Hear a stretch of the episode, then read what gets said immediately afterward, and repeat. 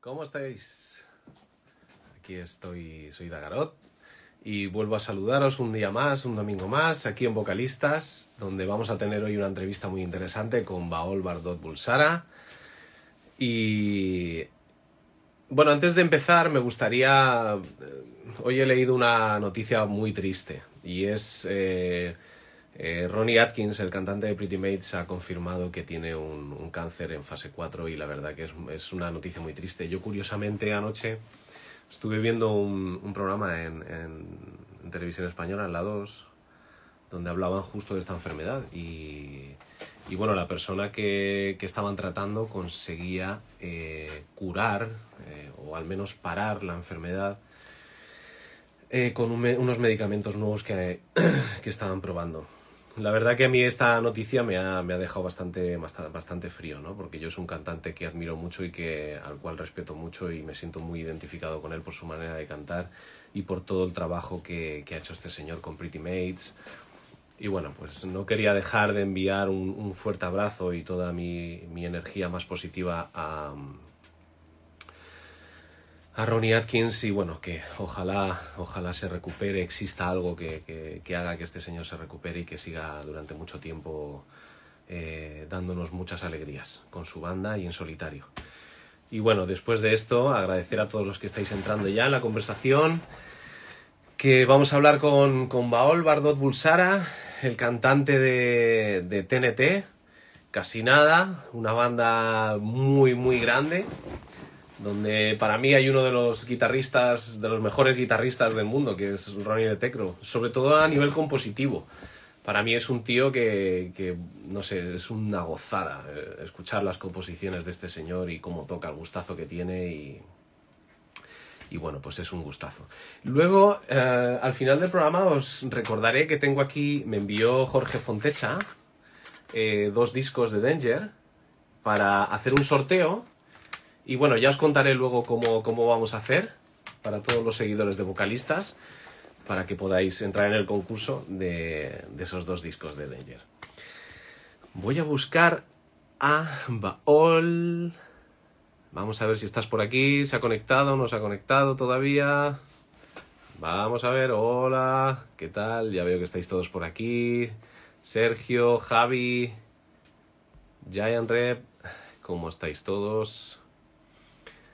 Vamos a ver, vamos a ver. Si tenéis alguna pregunta, pues la podéis publicar en, en el Instagram. Ya sabéis que luego no se ven ¿no? los comentarios, porque eh, luego yo publico las entrevistas en YouTube, en, en Instagram, se quedan grabadas, pero lamentablemente no se pueden no se pueden ver los comentarios, no se pueden ver las conversaciones. Aún así, yo le transmitiré a Baol las, las preguntas y, bueno, haremos una conversación muy rockera. Este señor, Baol, yo no sabía que había nacido en Argentina. Él nació en Argentina y a los dos, tres años se vino a, vivir a, España. Y, y bueno, pues tiene una historia bastante curiosa eh, de cómo accedió a la música, cómo empezó a- a tocar la guitarra, a cantar y, y sobre todo curiosa es la historia de cómo le llamaron para, para entrar en TNT, que yo creo que os va a llamar mucho la atención y la verdad que es una historia bastante, bastante, bastante curiosa. Os saludo a todos, veo que estáis entrando bastantes. Claro. Vamos a ver si vemos a Baol por aquí, a ver si accede al Instagram. Si alguien le conoce, que le envíe un WhatsApp, que le diga, oye, que te estamos echando de menos, te estamos esperando por aquí. Yo ya tengo mis apuntes por aquí. Eh, curiosamente, hablando con Baol el, el miércoles pasado, ya le tenemos por aquí. Ya no cuento nada más, que si no me adelanto y no quiero. Vamos a ver. Ey, Baol, ya te tengo aquí, te voy a invitar. Ah, ¿cómo que no es posible unirse? ¿Por qué? ¿Por qué? Ah, vale. Hola, estoy reiniciando el teléfono, me dice. Vale, perfecto. Gracias por avisar, porque estaba intentando meterte en la conversación y no podía. Vamos a ver. Estas cosas. Claro, no es posible unirse, evidentemente. Bueno, el caso es que... eh, yo tenía unos 17, 18 años y me dio por eh, presentarme a un casting en Madrid de un tal Jesucristo Super Rockstar. Y el otro día hablando con, con Baol, eh, dio la casualidad de que los dos estuvimos en ese, en ese casting. Y fíjate lo que son las cosas. Uno que se cree que, que aquello fue, fui el único que, que, se presentó allí a hacer el, yo personalmente, a hacer el ridículo con 17, 18 años. Y para él, curiosamente, significó un punto de inflexión en su, en su carrera musical. Ahora nos contará él, a ver si reinicia el teléfono, que debe ser que, que no sé, tendrá un Android de estos, de mierda, que, no valen para nada. y, y, bueno, pues nada, cualquier... Cual, ya viene, ya viene. Vale, vale. Estamos esperando aquí como agua de mayo. Voy a aprovechar para contaros cómo voy a hacer lo del concurso, ¿ok? Del sorteo. Eh, llevo mucho tiempo con los CDs en casa y a mí, pues yo qué sé, esto de hacer concursos, pues no sé. Yo he participado en muchos antiguamente, pero la verdad que crearlos, pues es algo que se me hace un poco cuesta arriba, pero bueno. Veo que ya estás. Ahora, espérate un momentito. Eh, Baol, por favor, que voy a, voy a presentar los dos discos, cómo os los podéis llevar. Eh, vaya, me saca de la aplicación cada vez que intento meterme en el directo. No te preocupes, no te preocupes. No es posible unirse. Baol, vamos a tener que ver, por favor, alguien que nos asista. Santo Cristo de Palermo, asístenos. Porque yo cuando te intento poner en la conversación me pone, no es posible unirse. Debe haber algo por ahí en tu perfil que no permites que se te pueda invitar a la conversación. Eh, desde el ordenador. Bueno, no te preocupes. Tú resuélvelo tranquilamente que yo aquí me pongo me pongo a hablar y me quedo solo. Y se empezará ahí todo el mundo y nadie querrá saber nada más. te esperamos, te esperamos. ¿Qué tal, Paul? ¿Cómo estás? Ahí esos rockeros. Bueno, sigo con la historia esta de los CDs de Danger, que son dos discazos, es, un discazo estos señores que creo que fueron la primera banda de rock española en tocar en, en Budokan en el 86, 89, no recuerdo ya. Es un disco con influencias de Whitesnake, de Night Ranger, de Winger. Es, bueno, lo pone aquí, ¿eh? no me lo estoy inventando. Y de hecho puedo, puedo aseguraros que es así. Es, un, es una reedición del 89, con lo cual pues yo creo que la fecha sería pues el 89 cuando estuvieron allí. Vamos a ver, yo me gustaría que todos los que veáis la entrevista, no ahora, sino durante esta semana, cuando yo la publique, la saque a, YouTube, la publique en YouTube, tan sencillo como eh, compartir la entrevista en vuestros perfiles de Facebook y entonces, pues bueno, durante la semana, pues yo veré quién ha compartido la, la entrevista y el próximo domingo, o cuando haga la próxima entrevista, eh, haré un concurso, sacaré los nombres y bueno, los dos primeros nombres que salgan, pues nada, se llevarán un CD cada uno. Ya yo por privado me pondré en contacto con quien haya ganado, quien haya sido elegido o elegida, y para saber su dirección y enviárselo por correo ordinario, correo postal, ¿vale? Bueno, vamos a ver si conseguimos conectar con Baol. Me sigue diciendo que no es posible que te unas. Hay algo por ahí que no funciona del todo bien. Muy buenas noches a todos. Están Sergio, ¿qué tal? ¿Cómo estás? Está Paul Redwood, ¿qué tal, compañero? Está también Javi García, ¿qué tal, hermano? ¿Cómo estás? Guapo. Giant Rev, Leji, Leji, Leji, que pronto hablaremos tú y yo también y pasarás por aquí. Ah, Dani, voy a intentarlo desde otro perfil. Oh my god. Love, shine, breathe. Ok, yeah. Vale. Pues nada. Lo único que yo no sé si te tengo ese perfil tuyo agregado. Es la cuestión. ¿Qué tal, Jordi? ¿Cómo estás, Perico? Está la cosa un poquito... Os pongo a los que estáis entrando ahora. Estamos intentando conectar con Baol, pero Ok, ahora sí.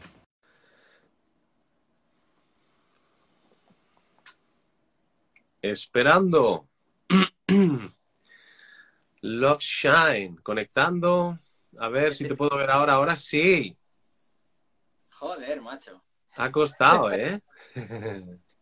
Sí, sí que ha costado. Es que esto es la primera vez que me pasa, pero yo soy, yo tengo un imán para que me ocurran este tipo de estupideces, tío. Pero, Siempre todo preparado y a último momento cojo mi teléfono, me meto en tu en el vídeo, te quedas congelado y me saca de la aplicación. Y otra vez y otra vez. Entonces me he conectado por el ordenador para poderte escribir, ¿sabes?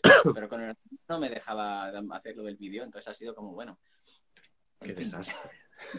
bueno, Ya estamos, ya estamos. Ya estamos, ya estamos. ¿Qué tal, Paul? ¿Cómo estás, guapo?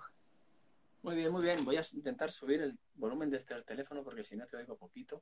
Sí, yo, yo a ti también te digo poquito. Yo lo tengo a, a- a- a tope, pero bueno, También, vale. bueno, no podemos gritar que somos cantantes y nos hacemos daño. Bueno, para eso somos rockeros, ¿no? Para gritar, coño. vale, ya estás cómodo. Estás ahí ya todo conectado. Estaba todo correcto, sí, señor. Yo no sé, no sé qué será. Más que nada por luego intentar durante la primera hora, luego en, el- en la reconexión, a ver si puedes conectar con tu perfil. eh, y no, alguna, no sé, cortamos tres, cuatro minutos y que puedas tú revisar quizás alguna opción del Instagram, no sé, que, que no, no sé, sé. no- en realidad qué pasa. Y yo lo que, bueno, sí, probaré a intentar desinstalarlo y volverlo a instalar. Digo yo que bueno, eso lo voy haciendo ahora y luego ya. Claro, sí, Sí. más que nada porque la conversación quede registrada con tu perfil, ¿eh? más que nada, no por, no por otra cosa. ¿Vale? ¿Qué tal? ¿Qué tal estás? Bien, bien. Eh, Todo bien. eh, todo bien, todo correcto. Pero voy a desinstalar esto ahora mismo. Bueno, estas son las cosas del directo, oye, esto, esto pasa y pasa y ya está. Y no sé si tu wifi se está portando bien o se está portando mal, porque ahora pierdo, pierdo la conexión y te has quedado parado. Bueno, es lo, es lo que hay. Estas cosas, la tecnología, pues ahora, ahora. Sí, te- tenías un circulito ahí dando vueltas. Ah, yo también. Vale, vale, estamos los dos igual. Ah, vale. Pues eso quizás haya sido el wifi, que tengas varios wifis y, y se te ha ido del uno al otro y del otro al uno. Vale, voy a fijarme que este teléfono tenga, esté conectado a la wifi, porque si no, esto puede ser. Sí. Sí, porque yo la, la semana pasada tuve un problema con eso. Y me he visto la entrevista con Carlos Lillo y a veces se me, se me queda cara de tonto porque estaba conectado a otro wifi y claro, le veía trozos. Entonces, claro, menos mal que la entrevista se grabó, se grabó bien y se publicó bien. Pero bueno, te sigo viendo ahí parado, con un circulito. Pareces eh, un, un investigador, así, con el... Wi-Fi Madre ahora. Bueno, crucemos los dedos. Sí, pero ahora... No sé qué me has dicho, no sé. Me Es parece que- que me has preguntado algo, pero no me he enterado. No, no, ahora te veo más tarde de lo que hablas. ¿En serio? Joder. Yo lo siento. A ver, No pasa nada. madre Eh, mía. Wi-Fi. Sí, sí, estoy, estoy, estoy conectado a wifi, de hecho a la, a la 5G, a la buena, pero Nada, nada, el 5G son mentiras, eso no vale para nada. Eso es no, lo único, lo único G que mola es el punto, lo demás, Nada. Mira a ver si tienes un, una, una que sea normal, que no sea 5G. Curioso, ¿verdad? Empezar una entrevista así.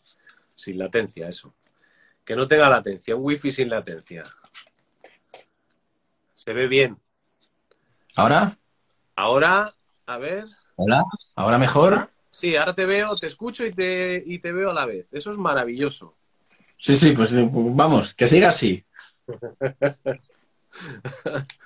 Bueno, ya tenemos aquí mucha gente esperando la entrevista y bueno, se nota que generas mucha curiosidad y, y bueno, pues oye, eso, eso es bueno, ¿no?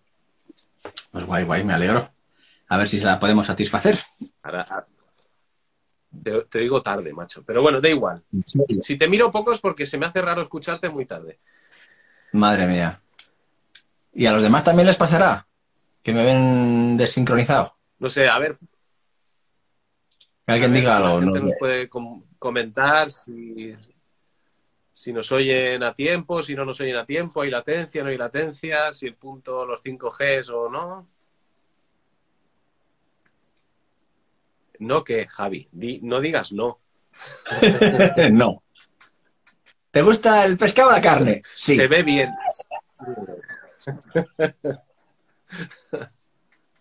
Sincronizado todo, muy bien. Vale, pues nada, vamos a seguir. No pasa nada. Yo te, yo te oigo tarde, pero no pasa nada. O te oigo antes. Bueno. Hala. 5G a la mierda. Bueno, vamos a ver, vamos a empezar por el principio, tío. Eh, venga, cuéntanos, cuéntanos cómo, cómo, cómo, empezó todo para ti, eh, la música, cómo te acercaste a la música, cómo empezaste a cantar, a tocar la guitarra, todo eso, cuéntanos. Pues a ver, eh, yo soy uno de esos músicos que no tienen un background de familia de músicos. O sea, en mi casa no había nadie que fuera músico, ni padres, ni abuelos, ni tíos, ni nadie. Eh, pero mi madre era muy, muy musiquera, le gustaba, le gustaba, bueno, era, es, coño, es. Le gusta muchísimo la música y, y siempre estaba con música en casa, eso sí que, eso sí que lo recuerdo. Y yo, pues como cualquier niño, canturreando las canciones de los dibujos animados y tal, pero, pero ni, de pequeño no era ningún prodigio ni musical, ni cantando, ni nada. O sea, no era que, oh, cantaba como Los Ángeles a los cuatro años en el coro de la iglesia, que va. Ese no es mi caso. Eh, lo que pasó fue que en casa siempre hubo una guitarra criolla, que es como una guitarra eh, clásica española de mi madre, y entonces, en un momento dado en el instituto, o, a, finales sí, en el instituto, los primeros años del instituto, eh, a, los compis les dio por empezar a llevarse guitarras al, patio pues para tocar. Y yo dije, coño, yo tengo una en casa, pues me la llevo también. Y luego quedábamos en, el barrio, eh, había una especie de parquecillo y quedábamos allí y, sacábamos nuestras canciones ahí inventando, yo me inventaba los acordes. Yo tenía la manía, de, yo, yo tenía el pensamiento de que tengo que tener todos los dedos puestos en el diapasón y hacer así y que eso suene bien. Con lo cual me inventaba los acordes o, eran así, pero yo no lo sabía. Y, lo que me iba sonando, decía, uy, esto se parece a lo de no sé qué. Y esto se parece a lo de no sé cuántas. Entonces me inventaba cuatro acordes y cantaba las canciones que a mí me gustaban. Em, bueno, sui generis, ¿no? Lo más parecido a que, que, podía ser. Luego venía un colega que sí que tocaba, me tocaba el tema como era de verdad y yo, vale, o sea, olvídate.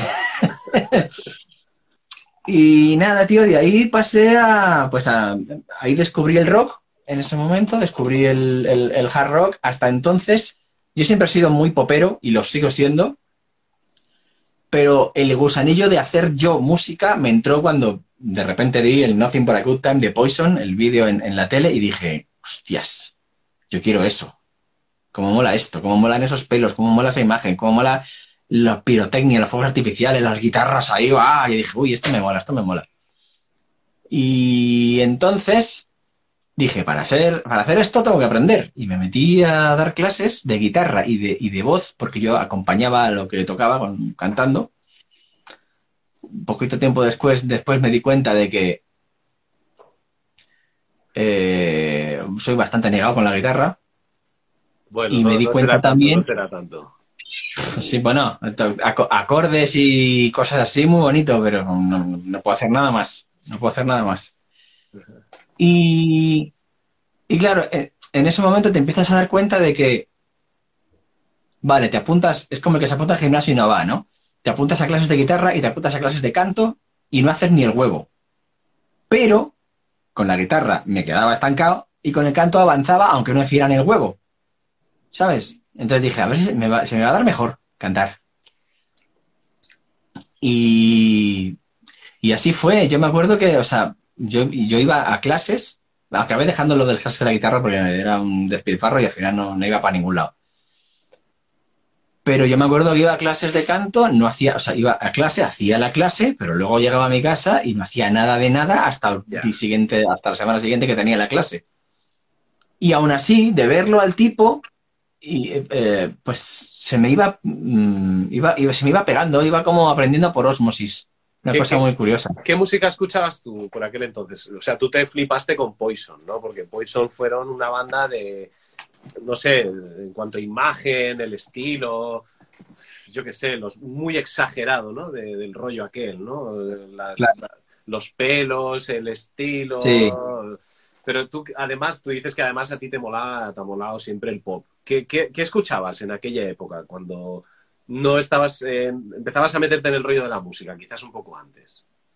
Claro, eh, pues, eh, pues lo mío siempre fue, no sé, Queen, Michael Jackson, Tears for Fears, Spandau Ballet, Duran Duran, cosas así, ¿sabes? Y curiosamente, que todo el mundo que cuando habla de los 70 habla del rock de los 70, a mí casi que lo que menos me gusta de los 70 es el rock. A mí me pones cosas tipo Fleetwood Mac o cosas tipo, eh, ¿cómo se llama esto? Eh, no sé, los primeros de Toto. Esa mezcla que había entre lo blanco y lo negro, entre la música blanca y la música negra, ese, tipo de armonías, tío, a mí que esa parte me vuelve loco, ¿sabes? Y entonces, pues eso, yo era bastante popero ochentero. A mí es que en realidad me gustaba todo, lo, eh, toda la música en los 80. Eh, claro, cuando eres un crío tampoco es que tengas mucho criterio. Eso quiere decir que Bueno, podía pero- escuchar Sabrina también, Pero ¿sabes? El criterio es un poco lo que escuchan en casa, ¿no? Los padres, los hermanos y demás, Claro. ¿no? Es un Ah, poco también. lo que- También, también tuve la ventaja de que en mi casa, desde pequeño, eh, había parabólica, lo que era la antena parabólica entonces. O sea, en España había, estaba la- había dos canales, la 1 y la 2, y nada más. Y entonces podía, había gente que le instalaban, la, comunidades que le instalaban la antena parabólica, este plato enorme que ponían en el techo, y entonces ya tenías acceso a canales internacionales. Entonces había canales que tenían mogollón de música, y por ahí yo mamaba, mamaba, pero mogollón. Y me acuerdo que tengo mis cintas de vídeo Betamax, Casi nada. eh, todas con videoclips. De hecho, si veo un videoclip de, de los que yo tenía grabados en este momento, pues el, el coco me pide que el siguiente sea el otro que tenía yo grabado detrás, ¿sabes? O sea, cosas así. Un poco como lo que pasaba en el canciller, tío, que, que siempre ponían las mismas canciones y en el mismo orden. Ya Entonces luego llegabas tú a tu casa, te ponías el disco no sé qué y te parecía que detrás del, de, del Don't Treat Me Bad de Firehouse, pues tenía que venir eh, no sé qué, ¿sabes? Era súper raro. Ya ves tú, ¿para qué un DJ, no? En, en el metal. ¿Para qué? Ya te digo, tío, eso era de coña. Ya ves. Todos los días ponían lo mismo y a la misma y en el mismo orden. Yo creo que le daba el tío a un play que tenía ahí y se ponía, es que no, con el ordenador no, pero vamos, se ponía Bueno, a jugar- a tampoco- jugar tampoco- solitarios, vamos. Tampoco hables de esos años como si hiciera 80 años, tío, que tampoco somos tan mayores, joder. Oye, no sé, 80 no, pero 25 sí. ¿Tú pasaste mucho tiempo en el Canci? A mí, eh, yo era mucho más de sucursal. Yo no sé si tú la recuerdas, la sala sucursal. yo, yo Porque el- el sí. O sea, el rollo era menos heavy y más eh, rock americano, más, eh, más jarroquero, ¿no? Más melódico. Entonces a mí me molaba mucho más. Ponía mucho Harem Scarem y toda esta. Sí. Claro, cosas así. De repente te caían cosas de Treat o, o cosas así de que, que esto no es lo, lo- lo habitual, ¿no? Lo que ponen en todos los sitios de rock. Luego la cerraron y no nos quedó más remedio de que ir al canciller. Y yo al canciller, bueno, lo toleraba porque era mi rollo más o menos y porque de vez en cuando caían temas que a mí me gustaban, pero yo, yo nunca fui muy heavy. Yo era más, o sea, estábamos, por así decir, los de los pantalones de pitillo, el cinturón de balas, las botas militares y la camiseta de los brazos cortados, y los de las, y, y- y yo, que eran los de las camisas cantosas, lo- las botas de cowboy, ¿sabes? Estaba Todavía ¿No llevabas faldas ahí todavía o sí? eh, alguna vez, alguna vez llevé alguna, pero ya mm, en la última época. Sí. Que yo te acuerdas Entonces, que te- claro, eh, yo te iba pregunté. al cancín en plan, pues porque no me quedaba otra, bueno, tampoco es que me hiciera mucha gracia. Ya, ya, bueno, Mm. era el ambiente que había en Madrid, claro, por aquel entonces. Si no, Claro. pues ibas también a Argüelles, ¿no? A, a los bajos, ahí al Lemi y todo eso. Claro, fíjate, yo, pues Alemi, de hecho, eh, lo que acaba, lo que ibas a contar tú, que yo no sé si al final lo acabaste contando, lo de Jesucristo rock, Super Rockstar. Todavía no. Una de bueno, las sí, tres, sí una las sí, tres. sí. Claro, y es que te, te- te he oído, en una de las veces que se cortó, te oí decir eso. Sí. Una, eh, una de las tres o cuatro veces que habré ido al Lemmy en toda mi vida fue, fue donde vi el, el cartel ahí pegado de lo de Jesucristo y me presenté. Fíjate qué coña hubiera sido que, que hubiéramos coincidido ahí, tío. Sí, la verdad. Hubiera sido buenísimo. Hostia. Creo que nos hemos desviado un poco porque yo estaba, me habías preguntado qué era lo que yo escuchaba. Bueno, sí, no, no, no, está- está- estamos bien. No, no, No te pasa preocupes, no pasa nada. Esto. Como en casa. tú la conversación la llevas donde tú quieras. Así que puedes seguir contándome lo que quieras. Pues te, tengo que vender este producto que es muy bueno para...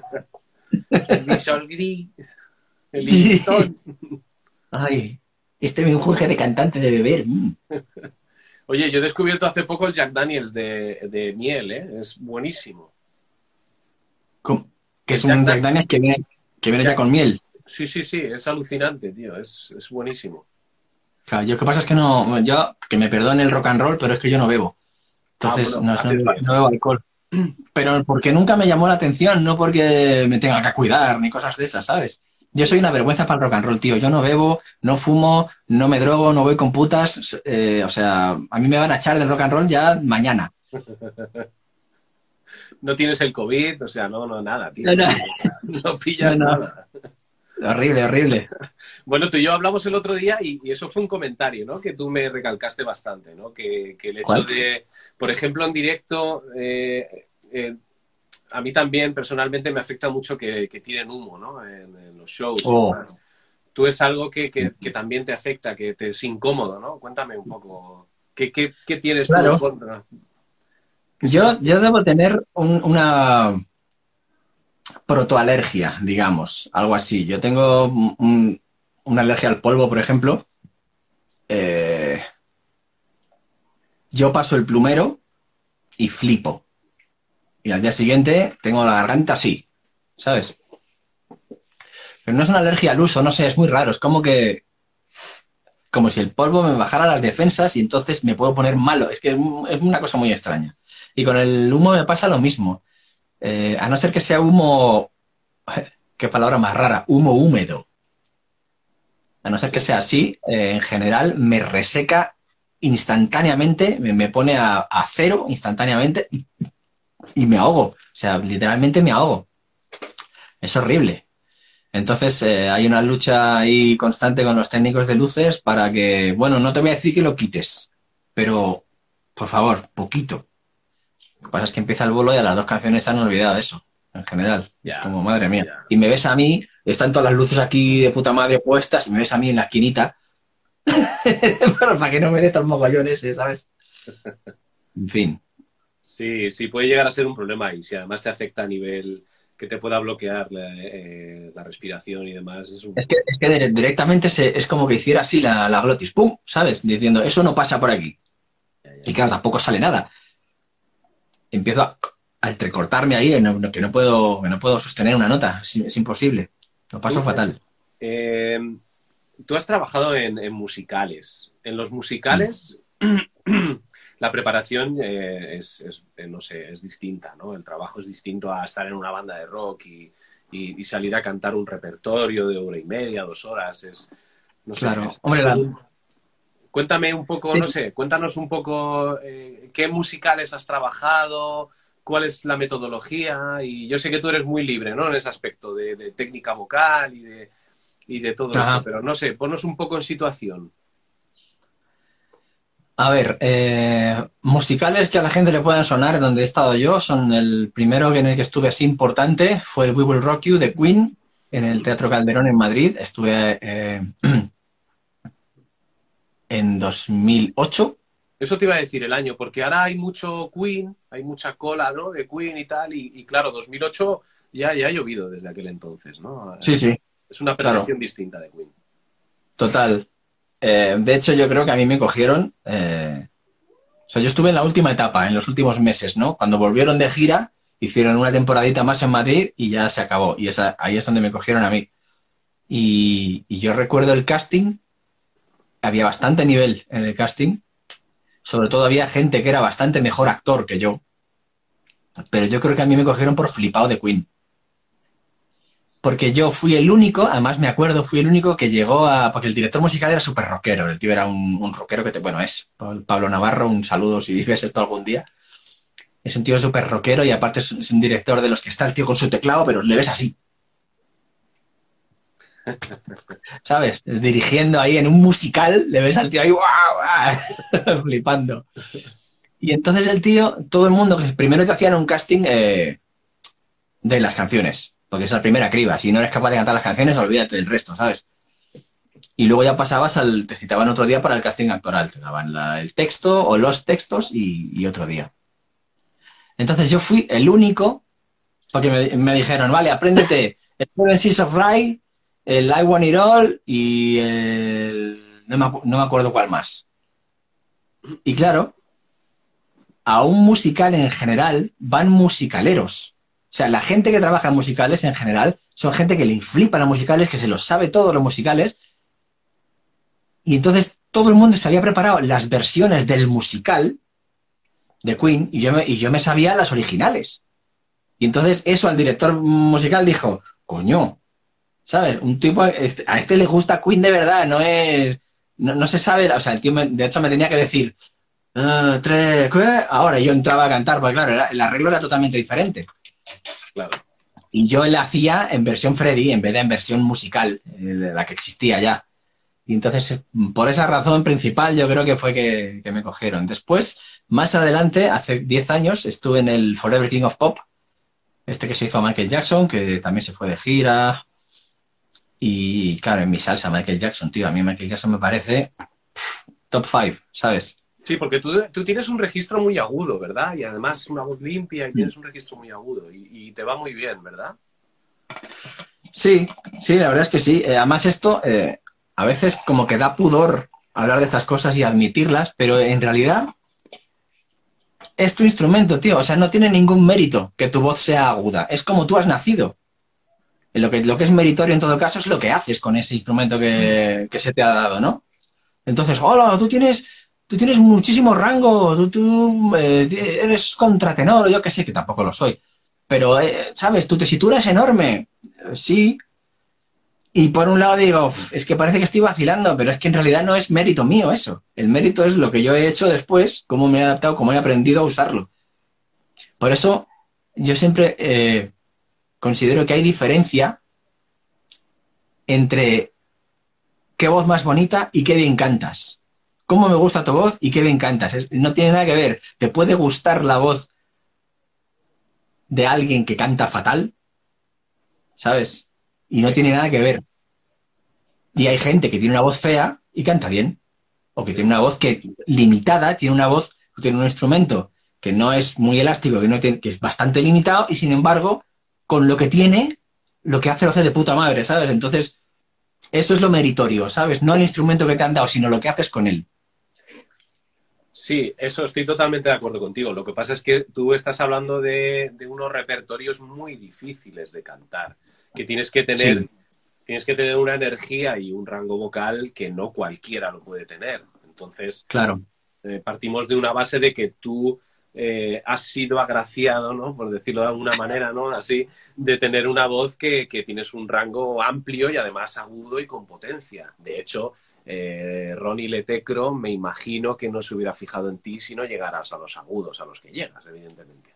Claro, o sea, eh, eso, mira, por ese lado ha sido totalmente a mi favor, ¿no? El instrumento que tengo, porque me ha permitido llegar a, a, a cantar en TNT, tío. O sea, que es que es, es que es de coña. Y, y sí, o sea, digamos que eh, con el instrumento que yo tengo, a ver, ¿cómo lo explico? Em, puedo acceder a cosas que la gente que tiene un instrumento diferente no puede, ¿sabes? Por ejemplo, yo puedo hacer de Jesucristo Superstar en, en- el musical de Jesucristo y eso no puede hacerlo cualquiera. Hay que tener ese, ese agudo, ¿sabes? Sin embargo, hay, pues eh, obviamente, una cosa eh, se complementa con otra. Eh, hay cosas que yo no puedo hacer. Yo no tengo esos graves brutales de para hacer de, para hacer un Caifás, por ejemplo, del personaje malo en, en Jesucristo Superstar. A lo mejor eh, mi voz me abre unas puertas que mi físico me cierra, ¿sabes? Porque a lo mejor no me podría meter a trabajar en no sé qué si tengo el pelo largo, pendientes, tatuajes, ¿sabes? Cosas así. Entonces, bueno, vamos a ir compensando. Lo que sí tengo curiosidad es, eh, porque lo- el, el registro de Freddy era, era potente, era agudo también, pero con, con más garganta, ¿no? De lo que... O sea, sí te imagino más haciendo Jesucristo Superstar y más Michael Jackson que, que, que Freddy, ¿no? Eh, en ese aspecto. ¿Cómo, cómo, ¿Cómo gestionas tú eso, Baul? No, no, lo que, lo que pasa es que eh, estamos hablando del musical de We Will Rock You. No tiene nada que ver con, con, con Freddie Mercury. Ya, ya, ya, Los perfiles son totalmente distintos. Lo único que hay que tener, digamos, es la tesitura para poder llegar, pero no hace. O sea, de hecho, el musical. Me, me, acuerdo perfectamente de un día, porque aunque no lo parezca, en los musicales y en el teatro, los actores nos enteramos de todo lo que pasa en el patio de butacas sobre todo en las primeras filas. Entonces me acuerdo, el primer día, qué sé yo, empieza la función, la gente sale, ¿no? Esto es un, estás tú en tus, entre bastidores, la gente sale, hace no sé qué, de repente entras tú, de repente no sé qué, y la gente cuando empezaba a entrar desde el primer número empezaban a decir, todo el mundo, ¿te has fijado en, la tía de la segunda fila? Sí, sí, la he visto, no sé qué. Y había una tía que estaba así. Y se pasó el musical entero así. Y en el, y en el intermedio, la regidora fue no, la regidora no, la, la, gerente del teatro fue a preguntarle, oiga, ¿está usted bien? ¿Qué le pasa? Y la tía decía, es que esto no tiene que ver con Queen, es que yo me esperaba que esto contara la historia de Queen y no tiene nada que ver. ¿Sabes? Claro, es que en realidad estás viendo, no tiene nada que ver, es como irte a ver o No me puedo levantar de Mecano o cualquier musical o, o Mamma Mía de ABBA, no salen los, los, músicos de ABBA. es, una historia contada con la música de, de tal o cual banda, pero no tiene nada que ver la historia, ni los personajes, ni nada parecido. Entonces, eh, no había que parecerse a Freddy, por suerte. porque entonces lo hubiera tenido jodido. Te agradezco que me lo, que me lo aclares, porque claro, es, es, muy diferente. Tú me comentaste una palabra, ¿no? Que yo personalmente no la conocía, es swing. Tú eras swing, en los musicales. Por favor, explícanos, ¿qué, ¿qué es eso? Yo, sí, yo en el musical de Queen era swing de tres personajes. Esto quiere decir, el swing es el tipo que está, normalmente tiene su, su pequeño, le llaman track, que es su pequeño papel, ¿no? Y a lo, a lo, mejor tienes varios papeles pequeñitos aquí, tal cual sales, dices una frase, cantas coro, no sé qué. Eso es lo que haces tú normalmente todos los días, pero te tienes que tener aprendidos dos, tres papeles de, de protagonistas o de quien sea, y en el momento en que alguno falle, allá vas tú. y tu track lo puede hacer cualquiera. O, si nadie lo puede hacer, pues tampoco sufre demasiado la ¿sabes? se suple perfectamente. Pero si falta un prota, sí que se, sí que se resiente la cosa.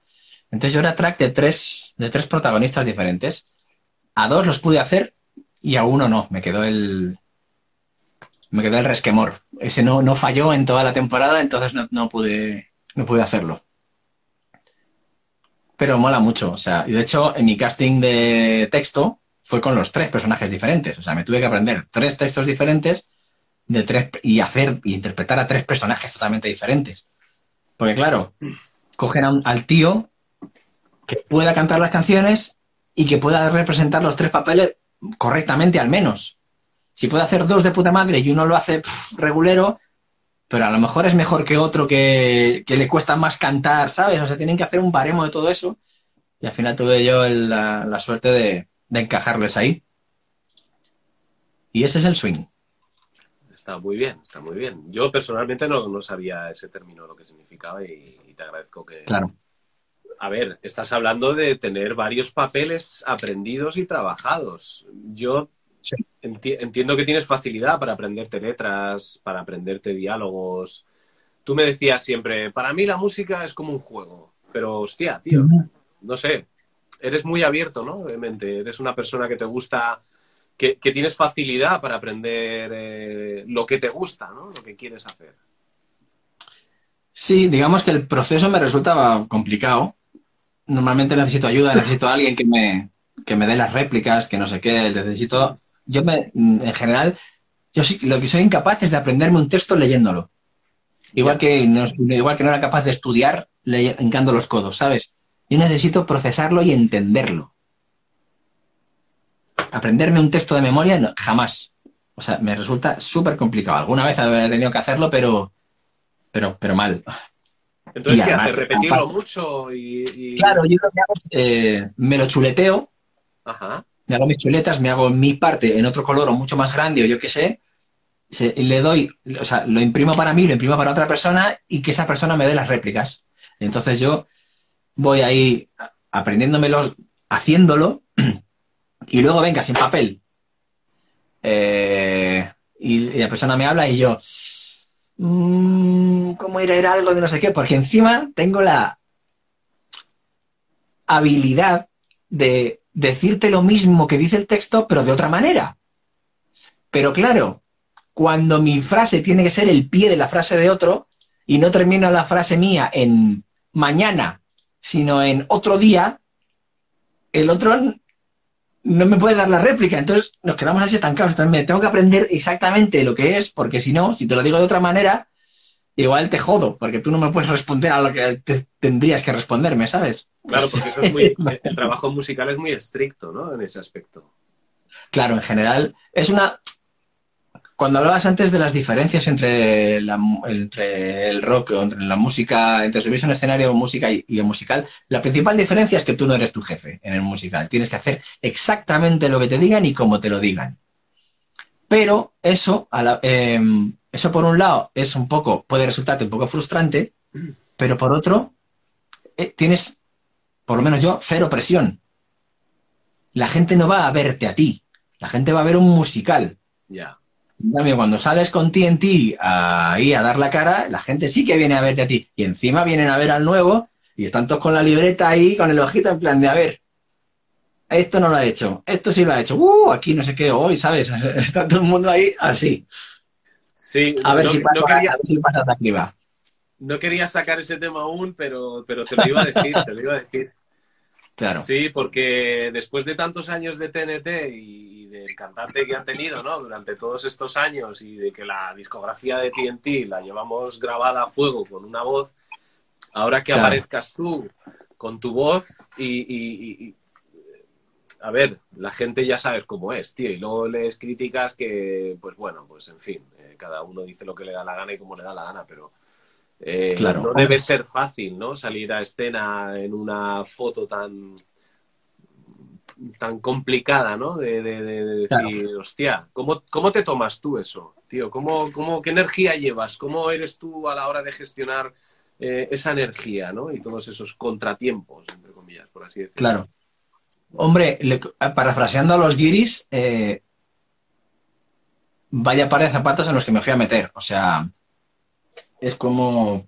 Porque claro, Harnell, Tony Harnell, el cantante de toda la vida de TNT, siempre ha sido un referente para mí. Yo, entre comillas, yo aprendí a cantar con, este tipo, ¿no? O sea, de hecho, gracias a eso estoy ahora en TNT porque una de las... Aunque no lo haga a propósito, algo de Jarnell tengo yo. ¿Sabes? Porque es lo que me gusta, por lo que es lo que has mamado, o sea, que es inevitable. Claro, es, es, una de las principales influencias. Entonces, en eso es también en lo que se fijó Ronnie cuando me, cuando me eligió a mí.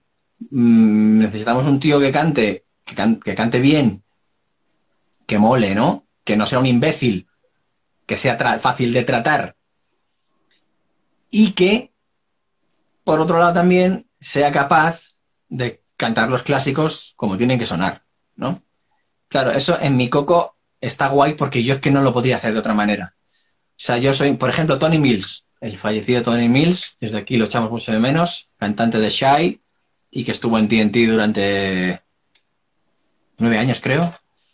Eh, estuvo, sacó tres discos con ellos, pero la gente de lo que se quejaba de, Mills era que se llevaba los temas muy a su terreno cuando los cantaba, los clásicos, ¿no? Los, los clásicos de TNT. Eso no me podría pasar a mí ni aunque quisiera, porque a mí los temas me gustan como son. Entonces yo intento reproducirlos exactamente como son con mis limitaciones, obviamente. Yo no soy, yo no soy Garnell. Pero, pero curiosamente eso es algo que me agradece, ¿no? La banda y los fans, en plan, porque, porque yo hago sonar los temas, intento hacerlos sonar como sonaban en los discos. Claro. Que hace como 35 años que no suenan los temas de DNT en directo como sonaban en los discos. Pero es lo que yo me aprendí y así como me gusta escucharlos a mí. Y entonces así es como yo como yo me lo sé, no, no podría hacerlo de otra manera. Y justo esta manera de ser encaja perfectamente con lo que buscaban eh, ellos. Claro, es lo que te iba a decir. Por encima de lo que la gente quiera, espere o lo que sea, está eh, la banda. Que, que los señores te digan, oye, mira, los temas son como son, buscamos un cantante que llegue a los registros originales, pero que tenga su propia voz, ¿no? Claro. Y eso es, es O sea, exactamente. no es que, no es que vayas a imitar a Jarnell ni No. a nadie, o sea, es que tú hagas los temas y que suenen a, a ti en ti y ya está, o sea, no hay más, ¿no? Claro, claro, claro. Y además, De hecho, aún así, yo con, con- con esto que me decías tú, que te decía yo el otro día, de que soy muy juguetón, de que me gusta mucho jugar, yo en general, cuando canto una canción de otro, porque me gusta, no, no voy a la imitación, pero me amoldo mucho a- al otro. Si tengo que, si, por ejemplo, cuando yo tenía un tributo de Apolis, pues yo cantaba sin vibrato en el tributo a Polis, porque los temas de Polis me suenan raros vibrando, ¿sabes? claro, Sting canta sin vibrato, entonces yo cantaba eso sin vibrato. Tengo un tributo también a, a una banda argentina que se llama Soda Stereo y canto en argentino. Yo canto en argentino Soda Stereo porque me suena mal cantarlo en castellano, ¿sabes? Entonces, esa ventaja, eso es una ventaja en cuanto a para haber entrado en TNT porque yo tiro hacia Jarnell cuando, cuando me toca hacer los, los temas clásicos, ¿no? Y, me lo sé muy bien y, y lo tengo muy interiorizado, tío. O sea, el, Intuition yo lo tengo tatuado en vena y, y me lo sé de memoria de pe a pa, todos los instrumentos de, de- pies a cabeza entero. O sea, me lo sé mejor que ellos, ¿sabes? O sea, de hecho, algu- alguna cosa que otra les, les corregí. O les dije, oye, ¿por- ¿y por qué no hacemos una vuelta más como en el disco? Y ahí no sé qué, no sé cuántas. Y pero, ni se acordaban de eso, ¿sabes?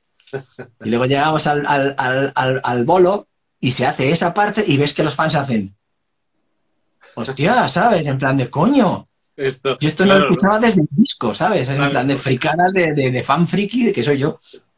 Sí, eso es porque Jarnell diría, oye, quitarme una vuelta que estoy hasta los huevos ya de estar ahí arriba, ya no... Vete a saber, hombre, también, joder, el tipo este lleva toda la vida entera cantando, o sea, imagínate yo, con el agobio mental de, de tener un repertorio tan duro como el de TNT, imagínate tener eso durante 30 años, tío. Sí. Es como, por favor, quiero respirar, ¿sabes? que venga Bueno, otro. Claro, debe llegar una edad en la que también la voz, joder, se nota, ¿no? Que, que no es, es- ese registro tan agudo, tan, Claro. tan arriba, ¿no? Es, debe ser complicado, tío. Joder, claro, claro, tío. O sea, que la voz te... Oye, es que mm, cantantes así consagrados que a mis oídos sean perfectamente capaces de, de hacer lo que hacían cuando eran jóvenes y ahora son abuelos, yo conozco tres, creo. El resto, el resto, hay gente que está cascadísima, que ha hecho el cabra y está cascadísima, y gente que, bueno, que ha ido acortando su tesitura y supliéndolo con, con gusto y con experiencia. Pero hay gente, tío, como, no sé si ubicas a John Farham. No, ahora mismo no.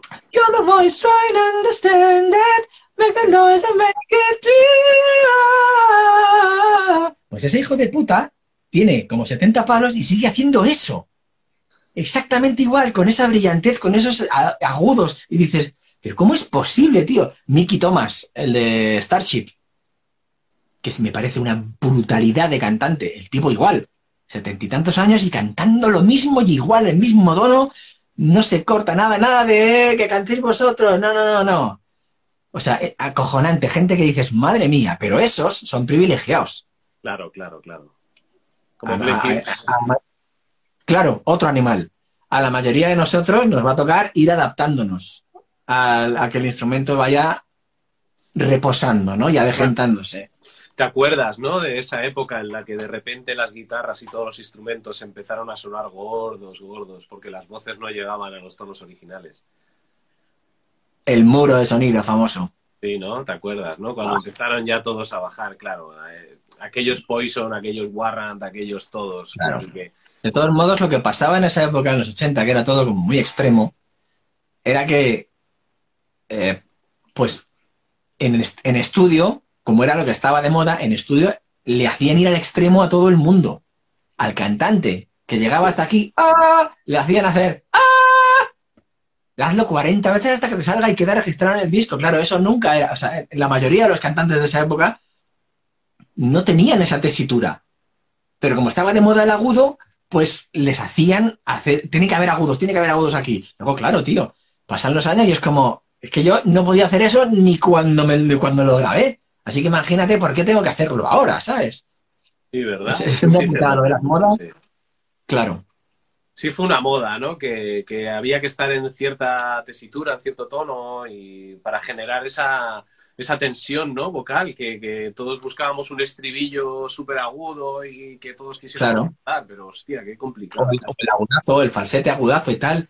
A todo el mundo le hacían hacer alguno. Y tú veías claramente que, que este tipo no es de esto. Había gente que sí, te escuchas un disco de Steelheart y dices, "Uf, este tío es que baja, o sea, le obligan a bajar. Si por él fuera, estaría todo el día ahí.